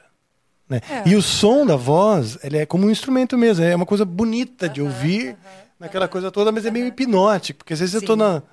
Tipo assim, tive poucas oportunidades de assistir ao vivo ópera, né? Mas tem uma hora que bate aquele sono. que você entra num mantra, né? Você tipo, você tá vendo as pessoas andando ali fazendo e você não sabe se você tá sonhando já, se você tá acordado ainda. Tem uma parada meio assim, né? Não, acho que seja natural, não acho que seja a minha, minha única, a minha impressão seja a única. Eu acho que Não, não é, não, Não é. é? Mas muita coisa acontece, tem muita coisa para acontecer para fazer funcionar no meio de tudo isso, assim. Obviamente tem óperas que são mais pesadas, que é para uma galera que já tem um gosto muito formado dentro da ópera. Tem óperas que são muito mais palatáveis, sabe? Tem, tem todas essas diferenças. Tem os tipos de vozes. Hoje em dia a gente fala cada vez menos numa numa tradição de ópera, assim, no sentido de que você vai fazer uma montagem dentro de uma tradição específica, porque hoje as grandes casas de ópera do mundo você tem cantores de todos os lugares do mundo, você tem muita galera do Japão, da China, você tem muitas vozes orientais, você tem muitas vozes latino-americanas que, que que dão um frescor novo também, sabe?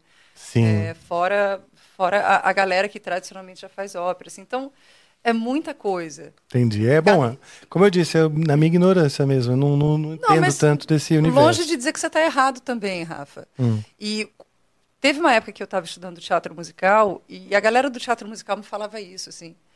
E aí eu estava na faculdade estudando dicção e querendo estudar texto, e aí você precisa entender e traduzir, não sei o quê. Em algum momento, assim, eu, eu podia falar tudo isso para as pessoas, mas eu também acredito que você não discute com o público.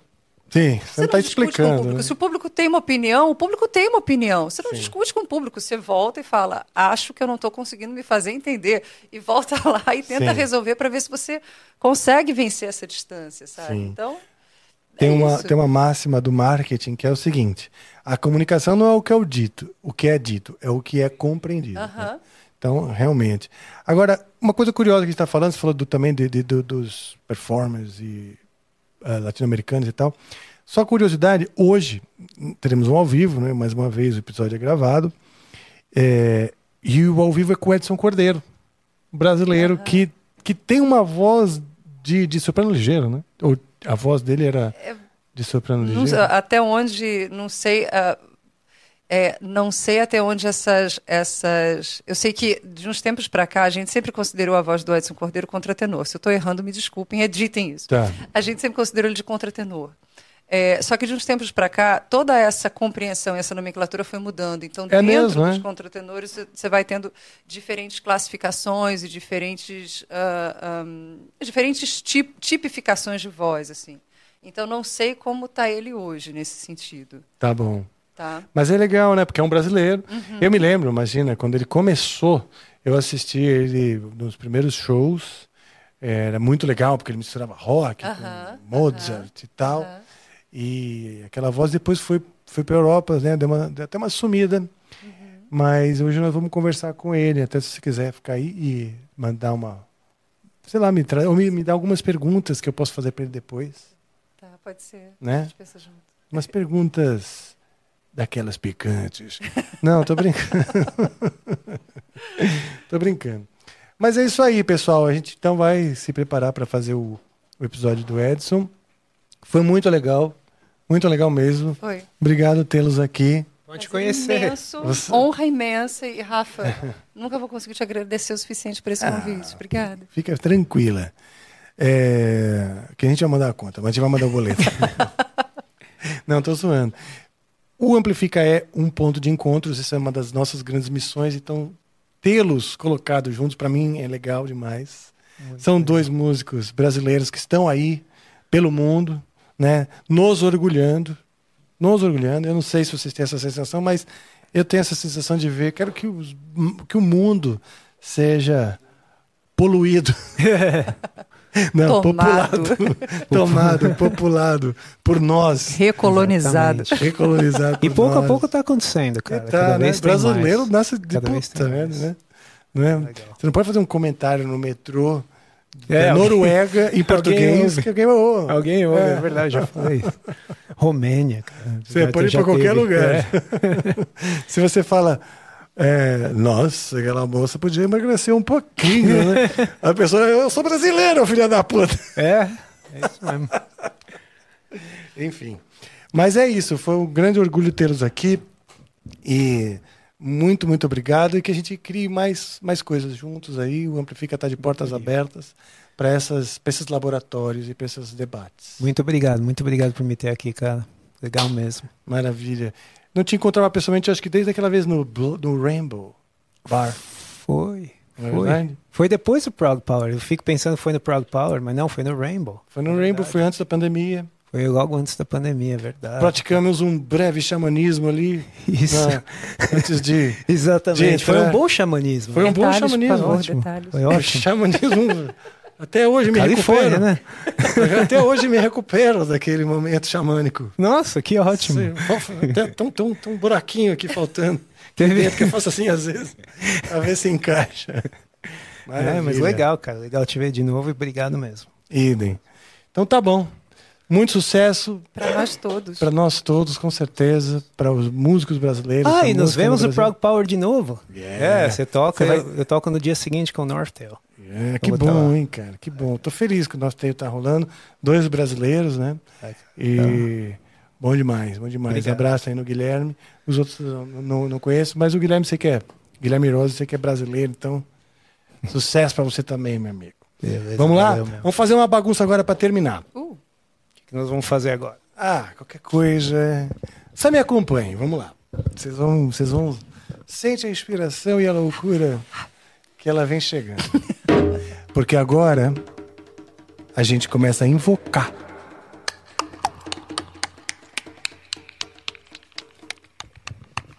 Nós vamos invocar uma entidade que ela vem e desce sobre nós. Na verdade, ela vem como uma bruma, como uma brisa. Isso, tô sentindo o clima.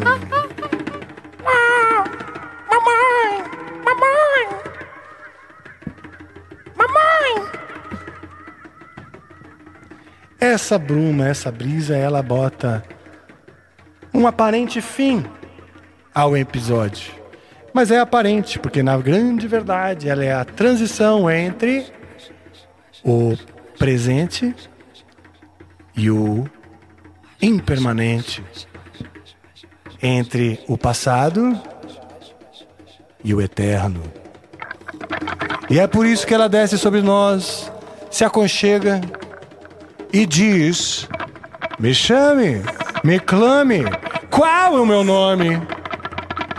E é por isso que eu chamo e clamo. Chama a vingança!